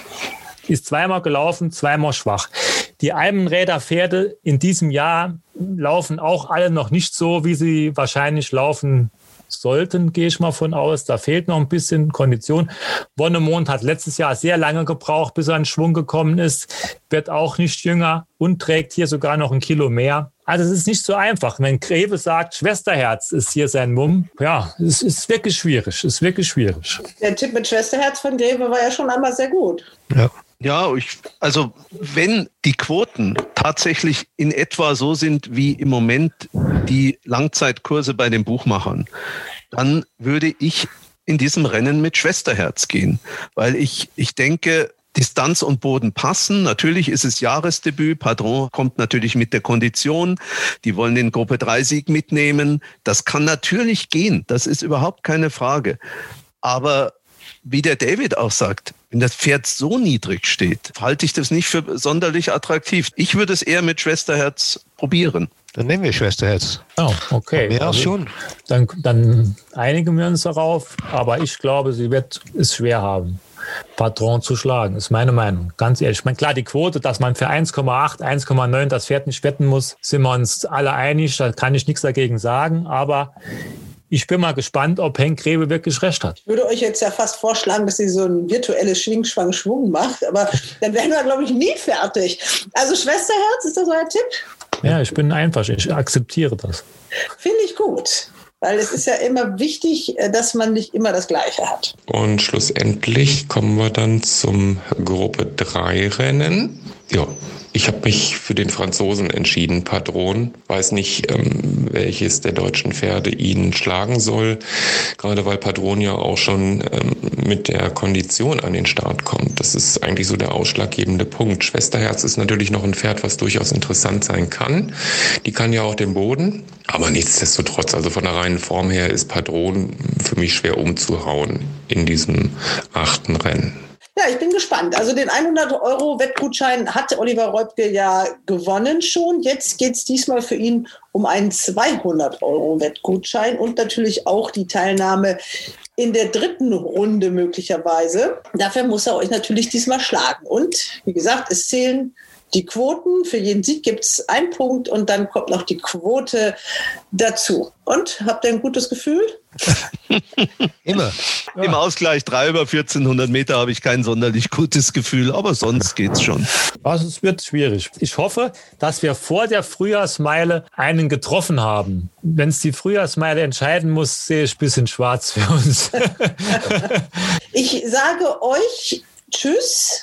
Christian und Ronald, weil es geht jetzt weiter mit dem Hindernissport. Das ist ja nicht so ganz euer Metier. Da haben wir die Experten. David, du bleibst da. Du bist nämlich allein schon qua Geburt äh, ein Experte für diesen Sport. Du bist nämlich in Nottingham zur Welt gekommen, wie wir auch schon öfter hören durften. Jimmy ist dabei und Katrin Nack. Okay, ihr Lieben, äh, Ronald, Christian, ihr könnt euch gerne Tschüss. verabschieden ja. und Tschüss. wir machen weiter. Ja, Tschüss. Tschüss. Danke. Und wir machen weiter. Ich muss es einmal hier bei RaceBets aufmachen. England, Aintree ist dran und wir haben gerade von unserem neuen Chef gehört, von Harry Walter, nämlich, dass es für ihn eigentlich auf dieser Welt nur ein wahres Rennen gibt, das ist das Grand National. Also warum ist das so was Besonderes? Wie viele Pferde werden voraussichtlich laufen? Fangt mal ein bisschen an zu erzählen. Ja gut, ich meine, äh, David wird wahrscheinlich, ne, der kennt es ja noch länger als ich, allein schon, weil er so ein knappes Jahr älter ist. Aber das Grand National, das Grand National ist eben, ist halt eben, es ist so das Rennen, der Rennen in England, das muss man sagen. Das ist 1839, ich habe mir das extra nochmal angeguckt, zum ersten Mal gelaufen, wobei ja ein Bekannter von uns ist so ein kleiner Historiker, der sagt sogar, dass das erste, die erste Austragung 1837 war. Da streiten die Historiker also. 30 Hindernisse werden gesprungen und das Rennen hat sich eben, nachdem es ja eine echte Durchstrecke hatte, mit Red Room in den 70er Jahren zum absoluten Publikumsmagneten entwickelt. Ist einfach so, es ist immer ein Sellout. Es ist in den letzten Jahren immer ein Sellout gewesen. Das heißt, es sind ungefähr 80.000 Menschen auf der Bahn. Ähm, das Rennen ist auch eigentlich immer theoretisch, voll. Theoretisch. Ja, ja. Also, also diesmal sind es vielleicht. Dieses Mal sind es halt acht, ne? Aber ja, ich sag, in den ein bisschen. Also, mehr als acht, weil es Ja, ja, ja. schon alleine, wie viele Pferde laufen. Also schon Genau, 40 Pferde sind, dürfen Also laufen. 40 Jockeys. Genau, und in England ist man ja auch weiter als bei uns. Es dürfen sechs äh, Besitzer pro Pferd auf die Bahn an jedem Tag für jedes Rennen. Also von daher, die haben pro Pferd lassen sie in Aintree, das ist so ein bisschen so ein Trial, werden sechs, sind sechs Besitzer zugelassen für jedes Pferd für den ganzen Renntag. Also von daher wird es schon, eine, also keine Crowd geben, aber schon eine kleine Menge. Heute auch. Es gab sogar ein bisschen Stimmung. Also es ist A, natürlich ein Rennen, das viele Leute auf der Bahn gucken wollen, das Rennen, das viele Leute am, am, am Monitor, also am Fernseher gucken wollen. Es wird natürlich live übertragen und es ist auch das Rennen, auf das jeder in England einfach mal ein paar Pfund wettet. Es ist halt das Rennen, in dem auch die Hausfrau ihre kleine Haushaltskasse öffnet, mal einen Fünfer rausholt und irgendein Pferd wettet. Also halt irgendein Publikumsliebling mit, mit dem bekanntesten Jockey oder irgendein Pferdenamen, der gefällt, wie auch immer. Es ist auf jeden Fall das Rennen, in dem ganz England zum Buchmacher läuft. Kann man sagen oder gibt es da eine Statistik, wie viel wird in diesem Rennen umgesetzt? Damit wir mal so ein bisschen so eine Zahl hören, die uns dann hinten alle lang überschlagen. Auf, auf Betfair alleine wird Millionen gewettet. Nur auf Betfair. Nicht, die anderen Bookies kann man äh, ausschließen. Nur David- auf Betfair alleine. David, kennst du Zahlen? Nein, ich weiß nicht, aber ich weiß, jedes Jahr gibt es eine Tabelle von den meistgewetteten Pferden im Jahr von den Bookies und Grand National steht immer, immer an Nummer eins. Ja, und die, und die, na- die nächsten Rennen sind alle Cheltenham-Rennen. Ne? Ja, genau. Ja, ja. Und dann Also irgendwann mal das mal- Derby. Können wir mal davon ausgehen, dass in diesem Rennen so viel gewettet wird wie im ganzen deutschen Rennsport im Jahr? Ja, bestimmt. Mehr. Ja, zwei Jahre, drei Jahre, was Ja, weiß genau. ich. Also So nur, mal, nur mal, damit unsere Hörer mal so ein paar so die Dimension haben. Die Ja, und, und, und es ist ja eben das, worüber wir auch gesprochen haben. Es ist ja auch nicht nur am Tag, es ist eben auch die Anti-Post-Wetten, über die wir gesprochen haben mit Harry. Äh, Die Langzeitwetten, die haben ja in England einen ganz anderen Stellenwert. Und das, ich Ja. sag mal, nach dem Grand National geht's los fürs nächste Jahr, die guten Preise abzugreifen und zu gucken, ob man irgendein Pferd schon ein Jahr vorher wetten kann mit zu Kursen, die es hoffentlich dann am Tag nicht hat, wenn er denn am Tag läuft. Also das können wir uns, glaube ich, nicht vorstellen. Das können wir nicht. Jimmy, das ist ja deine Disziplin. Ne? Komm, sag uns mal, wen hast du denn schon mal so ganz früh rausgepickt? Ganz früh rausgepickt. Ja. Äh, weil ich habe eine komische Wette. Nee, ich glaube, Ähm, heute oder allgemein? Jetzt sammel doch nicht immer dazwischen. Für Samstag. Jimmy hat, Jimmy hat mich schon verstanden. Wir reden jetzt, ne, Ja. wir reden jetzt über nur das Grand National, Jimmy. Okay, für Grand National. Ich kann dir, wa- was passiert ist. Ich und Frank Nolting, wir haben eine gemeinsame Wette gemacht auf Magic of Light vor zwei Jahren. Und Magic of Light war zweiter Favorit. Und ja, und letztes Jahr war das abgesagt, so dass wir kriegen unsere Geld zurück. Das habe ich das gleiche Wette gemacht. Each way, Magic of Light, 400 für 10, das ist 40 zu 1. Sie steht jetzt 20 zu 1. Und das Wetter läuft noch, äh, aber wir haben das Pferd schon die letzten zwei Grand Nationals gewettet. Eine war abgesagt und dieses Jahr läuft sie. Äh, Das ist das früheste Wette, was ich gemacht habe. Ich habe auch Definitely Red gewettet mit Festkurs 670, das ist 66 to 1. Und ich habe ein kleines Geld auf Hannibal Fly, das ist die Nummer 12. Und sonst gar nichts, das war's. Die Oh. drei Pferde. Drei Pferde. Aber große Quoten, ne? Ja, darauf kommt es ja an. David, was ist denn so dein Mumm? Ja, ich habe einen ganz bestimmten Mumm in den Rennen und äh, das wird euch äh, bestimmt amüsieren, weil wir das Grand National, was besonders schön ist, ist, die gleichen Pferde laufen immer wieder. Ne? Und ich werde das Pferd wetten, was ich auch 2017 gewettet habe, 2018 gewettet habe und 2019 gewettet habe. Und ich hätte sie auch letztes Jahr, ich hätte ihn auch letztes Jahr gewettet, aber natürlich, das Rennen fand nicht statt. Also dieses Pferd ist jetzt zwölf Jahre alt. Es ist die Nummer 27, Vieux Lion Rouge oder Lion Rouge, der alte rote Löwe. Genau. Von David Pipe, diesmal mit Connor Farrell im Sattel, weil Tom Scudamore, der Stalljockey, jetzt zum Favorit reitet. Ich glaube, dieses Pferd ist ein absoluter Aintree-Spezialist. In Grand National hat er immer ein bisschen versagt, aber die anderen Rennen in Aintree hat er gewonnen. Er ist nie gefallen in Aintree, nie. Ich weiß nicht, wie oft er im Start war, aber Neunmal. sehr, sehr oft. Neunmal. Neunmal, ja. Und er ist immer über den Bahn gekommen. Und äh, er ist noch im Handicap für mich relativ günstig. Er steht auch 40 zu 1. Also das ist in jedem Fall mein Mumm. Hoffentlich gibt es fünf oder sechs Plätze bei RaceBets oder die anderen Bookies. Und da habe ich ihn Siegenplatz. Das habe ich auch vor, Siegenplatz für Lion Rouge zu wetten. Sehr schön. Ja, das ist ein Sabiango. Ja, genau. Schön, ne? Man kann ein bisschen weich im Boden. Der Boden wird wahrscheinlich nicht sehr weich sein, aber gut bis weich ist perfekt. Genau, die haben gewässert, ne? Die hat gesagt, dass sie hofft, den Boden auf gut bis weich zu lassen, gut to soft, aber eben mit Wässern. Aber ich glaube, der Boden ist relativ, ähm, also auf jeden Fall sicher und auf der weichen Seite von gut. Welche Programmnummer ist das? Ihr habt die Übersicht hier bei man's- 27. Die Nummer 27, der steht 41. Ja, David, genau. bist du mit Ja. dem Kurs zufrieden? Ja, 40 zu 1. Ja, genau. Okay, also, das ist Davids äh, Mumm. Katrin, was hast du denn für? Ja, also Harry hat es ja vorhin auch schon so gesagt. Es ist eben, natürlich ist das Rennen voller Unwegsamkeiten und bei 40 Pferden, also es können echt, also man kann natürlich nicht sagen, es können alle gewinnen, aber es haben natürlich vorher theoretisch ganz viele Chancen. Wir haben es ja gerade im irischen Grand National gesehen, da hatten 150 zu 1 Außenseiter gewonnen. Das wäre einer gewesen, den selbst Jimmy und ich uns nicht getraut hätten zu tippen. Man kann sich das Rennen die ganze Zeit angucken und findet immer wieder ein neues Pferd, wo man denkt, oh, der könnte auch hier deswegen und so eine Chance haben. Ich habe wie Jimmy Definitely Red gewettet. Da haben wir beide 50 zu 1 genommen.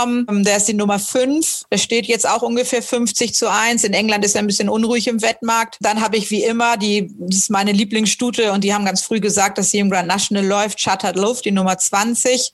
Ich meine allerdings, dass ich auch keinen viel besseren Kurs habe als die 40 zu 1, die sie jetzt steht. Und dann habe ich noch, nur ganz klein, und den habe ich mir vorhin ausgegraben, als ich mir diese ganzen Formen nochmal angeguckt habe, ist genau das, was ich gerade gesagt habe. Wenn man anfängt, die Form anzugucken, findet man immer noch ein neues Pferd. Die Nummer 32 habe ich ganz klein nochmal gespielt. Der steht in England 40 zu 1. Da habe ich mal die deutschen Online-Buchmacher verglichen. Da habe ich einen gefunden, der mir 80 zu 1 gegeben hat. Und da habe ich gedacht, nee, das ist zu gut. Da muss ich zumindest mal klein für 80 zu 1 es noch wagen. Sag Ja, den Namen mal bitte. The Long Mile. Ist natürlich Also ein falscher Name fürs Grand Ja, National. Das ist eine sehr lange, miles. eine sehr lange Meile, genau.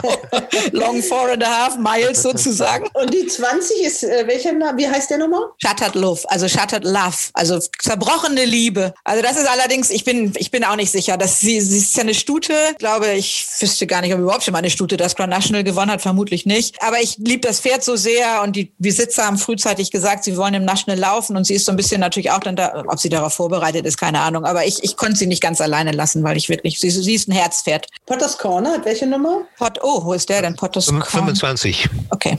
25. Nee, der hat auch eine Chance. Und natürlich der Favorit. 23, David, oder? Also 23, ja, 23. Ja, Entschuldigung, ja, Meine eigene 23. Hm. Entschuldigung, ja. Und der Favorit natürlich Cross Cup, der ist auch nicht Ja. unmöglich. Ne? Der hat sehr leicht gewonnen das letzte Mal. Ja, ja, Und der muss- Von seiner alten Handicap-Marke muss er eine gute Chance Ja, haben. der muss eine Riesenchance geht. haben. Ja. Tom Screwlighted. Naja, gut, und deine Rachel Blackmore ist ja gewettet, also weißt du, Minella Times, hattest du ja auch gesagt, Rachel Blackmore, die ist ja gewettet worden, als wenn die überhaupt gar nicht verlieren kann. Das Ja, Pferd genau. stand gestern noch 25 zu 1 und steht jetzt 9 zu 1. Ja, ja, das jetzt ist ja ein unglaublicher. Nicht, jetzt werde ich sie nicht mehr zu diesem Kurs. Meine anderen beiden Mundpferde sind Acapulco Bourgeois von Mhm. der Mullenstall mit Danny Mullins im Sattel und Mr. Malarkey von Colin Tizard mit dies, diesmal mit John Joe O'Neill Jr. im Sattel. Bei 40 Pferden, jetzt habt ihr auch schon wieder so viele genannt. also das ist so ein bisschen, ähm, du hast schon gesagt, also da kann dann auch die Hausfrau mitspielen, einfach weil der Name so schön ist oder weil sie irgendwie mit der, Mr. Malarkey, das ist ein toller Name. Ja, ja, ja. Ja, das ist ja auch ein tolles Pferd. Nur wir haben uns, Jimmy und ich haben uns dieses Jahr mit Colin Tizard schon so auf die Finger verbrannt, Jimmy, ne? Aber der kommt Ja. jetzt in Form. Jetzt Ja? im Frühjahr. Ja, nicht Überhaupt heute. nicht. Also heute. Ich habe ihn heute gewettet. Wir haben ihn heute gewettet. Also, ich, ich Okay. bin auch, ich bin ein Fan von Colin Tizard, also wirklich, und ich mag das Pferd auch, aber es ist eben einfach, ne? Es ist, und wir können, vielleicht haben wir, guck mal, was, wie viele Pferde haben wir genannt? Zehn Namen vermutlich und vielleicht sind wir nicht unter den ersten acht, weißt du, können auch sein, ne? Genau, Also, ja. ist alles möglich, ist wirklich. wieder ein- Dann gibt es wieder ein Fournaven-Rennen. Ja, genau. Es ist einfach ein Rennen voller Unwegsamkeiten. Es ist halt nicht nur, dass die Pferde eben diesen weiten Weg gehen müssen. Sie müssen sich mit diesen Hindernissen anfreunden. Die, klar, Beaches Brook war früher mal ein ganz schweres Hindernis. Das ist extrem entschärft, aber es sind ja trotzdem 16 andere schwere Hindernisse, die man dann zweimal springen muss. Zwei Hindernisse werden nur einmal gesprungen. Und es ist eben auch viele Pferde wann läuft denn ein Pferd mal zwischen 40 Pferden? Das ist ja auch noch eine Sache, die nicht jedes Pferd mag oder zu, mit dem sich jedes Pferd anfreundet. Ne? Und dann, wenn man Pech hat, fällt einer vor dir. Da kann man selber so gut springen, wie man will. Wenn einer vor dir stürzt, dann fällst du vielleicht auch auf die Nase. Ne? Gibt es aber dann doch im Racebeds Langzeitmarkt einen äh, wirklich haushohen Favoriten? Den habt ihr erwähnt. Ja. Kloss Cap mit äh, 5 zu 1. David, ja. verzeih, also ich sag's in der deutschen Variation, für dich 4 zu 1. Ne? 4 zu 1, ja, genau. Das steht ja in England, 4 zu 1. Ich lerne das, das ist sehr ja. kurz in diesen Rennen. Ne? Ja, das ist Wahnsinn. Ich meine, er hat eben, ne, er hat die letzten Rennen, hat er so überlegen toll gewonnen. Das steht mit einem ganz günstigen Gewicht. Das ist ja eine der Eigenarten dieses Rennens, dass eben das Handicap für dieses Rennen an einem bestimmten Datum festgesetzt wird. Und ähm, wenn das Pferd danach jetzt nochmal gut gelaufen ist, dann hat das halt keine Auswirkung auf die Marke, die er in diesem Rennen trägt oder auf das Reitergewicht. Und von daher, da passt schon eine ganze Menge, das muss man sagen. Aber klar, auch er ist noch nie logisch. Ne? Kurs- und Distanzsieger könnten nur ehemalige Grand National-Sieger sein, die haben wir da nicht drin. Auch er muss natürlich das erstmal alles so machen. Ne? Hm. Aber es sieht für mich so aus, wenn ich richtig aufgepasst habe, dass dann eigentlich Harry mit seinem Potters Corner äh, mit äh, 21 einen hat, der noch am kürzesten steht. Eure Tipps kommen alle später, ne? So ungefähr, genau. Er hat eher, also mit 20 zu 1 ist man eher guter Durchschnitt im vorderen, im Vordertreffen sozusagen. Es ist, es ist eben so ein, jeder hat so seinen... Er braucht weichen Boden eigentlich. Ja, das, das, das würde nicht ich. kriegen, Potters Ja. Corner. Was war denn der beste Grand National-Sieger auf dem Kurs, den du mal getroffen hast, Jimmy? Oder hast du überhaupt schon mal einen getroffen? Ja, ja, ich habe ich hab, äh, Neptune Galange gewettet mit 80 zu 1 vor neun Jahren. Jahre, der Schimmel, der war ein paar Mal platziert im Gold Cup und habe ich die ganze Zeit gesagt, das Pferd gewinnt der Grand National. Und alle Statistics war gegen Neptune Galange. Die Hochsgewicht gewinnt nie. Mit seiner Eltern war, er war irgendwie zwölf Jahre alt. Die haben gesagt, die gewinnen nie. Schimmel gewinnen nie. Alles, Paul Nichols hat nie Grand National gewonnen. Ich habe gesagt, es ist mir egal. Das Pferd gewinnt der Grand National. Drin the Fish. Und es, es war 80 zu 1 am Betfair. Ich habe nochmal auf der Bahn mit 340 gewettet. Ich habe ihn Platz mit 190 auf Platz gewettet auf Betfair. Und er gewann mit einem Zielfoto. Und ich war genau am Mit Ziel. einer Nase. Ich habe das Foto gemacht und er war so das und ich war hautnah. Aber dann musste ich irgendwie vier, fünf Minuten warten auf das Zielfoto und das war der blanke Horror, das sage ich dir. Weil ich habe each way gewettet, aber und dann denkst du, naja, wenn er Zweiter ist oder Dritter ist schön. Aber wenn sie so knapp vorne sind, denkst du, scheiße, dann ist der Platz egal, wenn du denkst, du hast fast gewonnen. Ne? Ich habe ein paar Grand National Siege gehabt. Seagram habe ich damals gewettet, das war das Hauptsponsor vom Grand National und Seagram gewann der Grand National. Das war auch eine, wo man sagt, der muss gewinnen. Ne? Wenn Seagram der Sponsor ist und ein Pferd läuft mit Seagram zum ersten Mal, drin the fish. Ja, und Davids Mumm, äh, du hast gesagt, dein Sieger war zwölf Jahre alt, äh, Sabiango, Davids glaub- erster Mumm, ne? Also, Ja, ich habe schon einen Zwölfjährigen gewettet, der gewonnen hat. Das war 1962. Ich vergesse nicht, wer das Pferd hieß. Der Fred Winter war der Jockey, Ryan Price der Trainer. Vielleicht weiß es noch der, der Jimmy. Do you know who won the 1962? 62, ja, ich war sechs Jahre alt. Okay. Fred, Fred, Fred Winter rode the winner. It was a 12-year-old. They all said 12-year-old can't win. Aber er hat gewonnen und diesmal gewinnt wieder ein Zwölfjähriger. Ja, Auch der ja. rote Löwe. Oder der Definitely Red, der andere rote. Ja, okay. Also ein, lass einen roten gewinnen. Das Pferd heißt Kilmore. Kilmore, genau, das war's, ja. Genau, sehr gut. hast du da eben nachgeschaut, Jimmy? Ja. Ja, okay. Ja, also, Fred Winter. Ich war übrigens bei äh, Red Rooms zweiter Grand National in 74. Ich habe ihn gewettet, das dritte Mal, wo er gewonnen hat. Sein ein dritten Sieg. Das war 76, glaube ich. weiß äh, Jimmy auch deinen Geburtstag immer so aus dem, genauso gut wie er irgendwelche Sieger von 5.9.96. 5.9.96. Ja, Danke, 69. Jimmy, danke. 96, ja. Ich mag Ich junge glaube, Frauen. Jimmy, Jimmy, ich glaube, komm, du redest dich gerade um Kopf und Kragen. Aber er weiß, wenn er, wann er das erste Mal National gesehen hat, zu welchem Kurs er welchen Sieger gewettet hat, das ist alles im Gedächtnis. Ich sag ja, der weiß weder 1981 in irgendeinem so Maiden Hurdle in sonst was ich gewonnen hat, aber nicht, was es gestern zum Mittagessen gab. Ich habe keinen Mittag gehabt. durchgearbeitet. Jetzt freuen wir uns auf das äh, Rennen, was jetzt am Samstag gelaufen wird. Wie viel Uhr? Und wo kann man das gucken? Natürlich, kann man es bei RaceBet sehen, ja. Ja, natürlich. Also man muss natürlich eine kleine Wette machen. Äh, 5.15 Uhr englische Zeit, also Viertel nach sechs in Deutschland. 18.15 Uhr schauen. Vorher natürlich schon eine Wette platzieren. Genau, Ciao, Mittagessen, ciao. äh, Abendessen ruft, ne? gut, ja. Tschüss, wir hören uns. Ciao, ciao. Hals und Bein. Bis zum nächsten Race Podcast.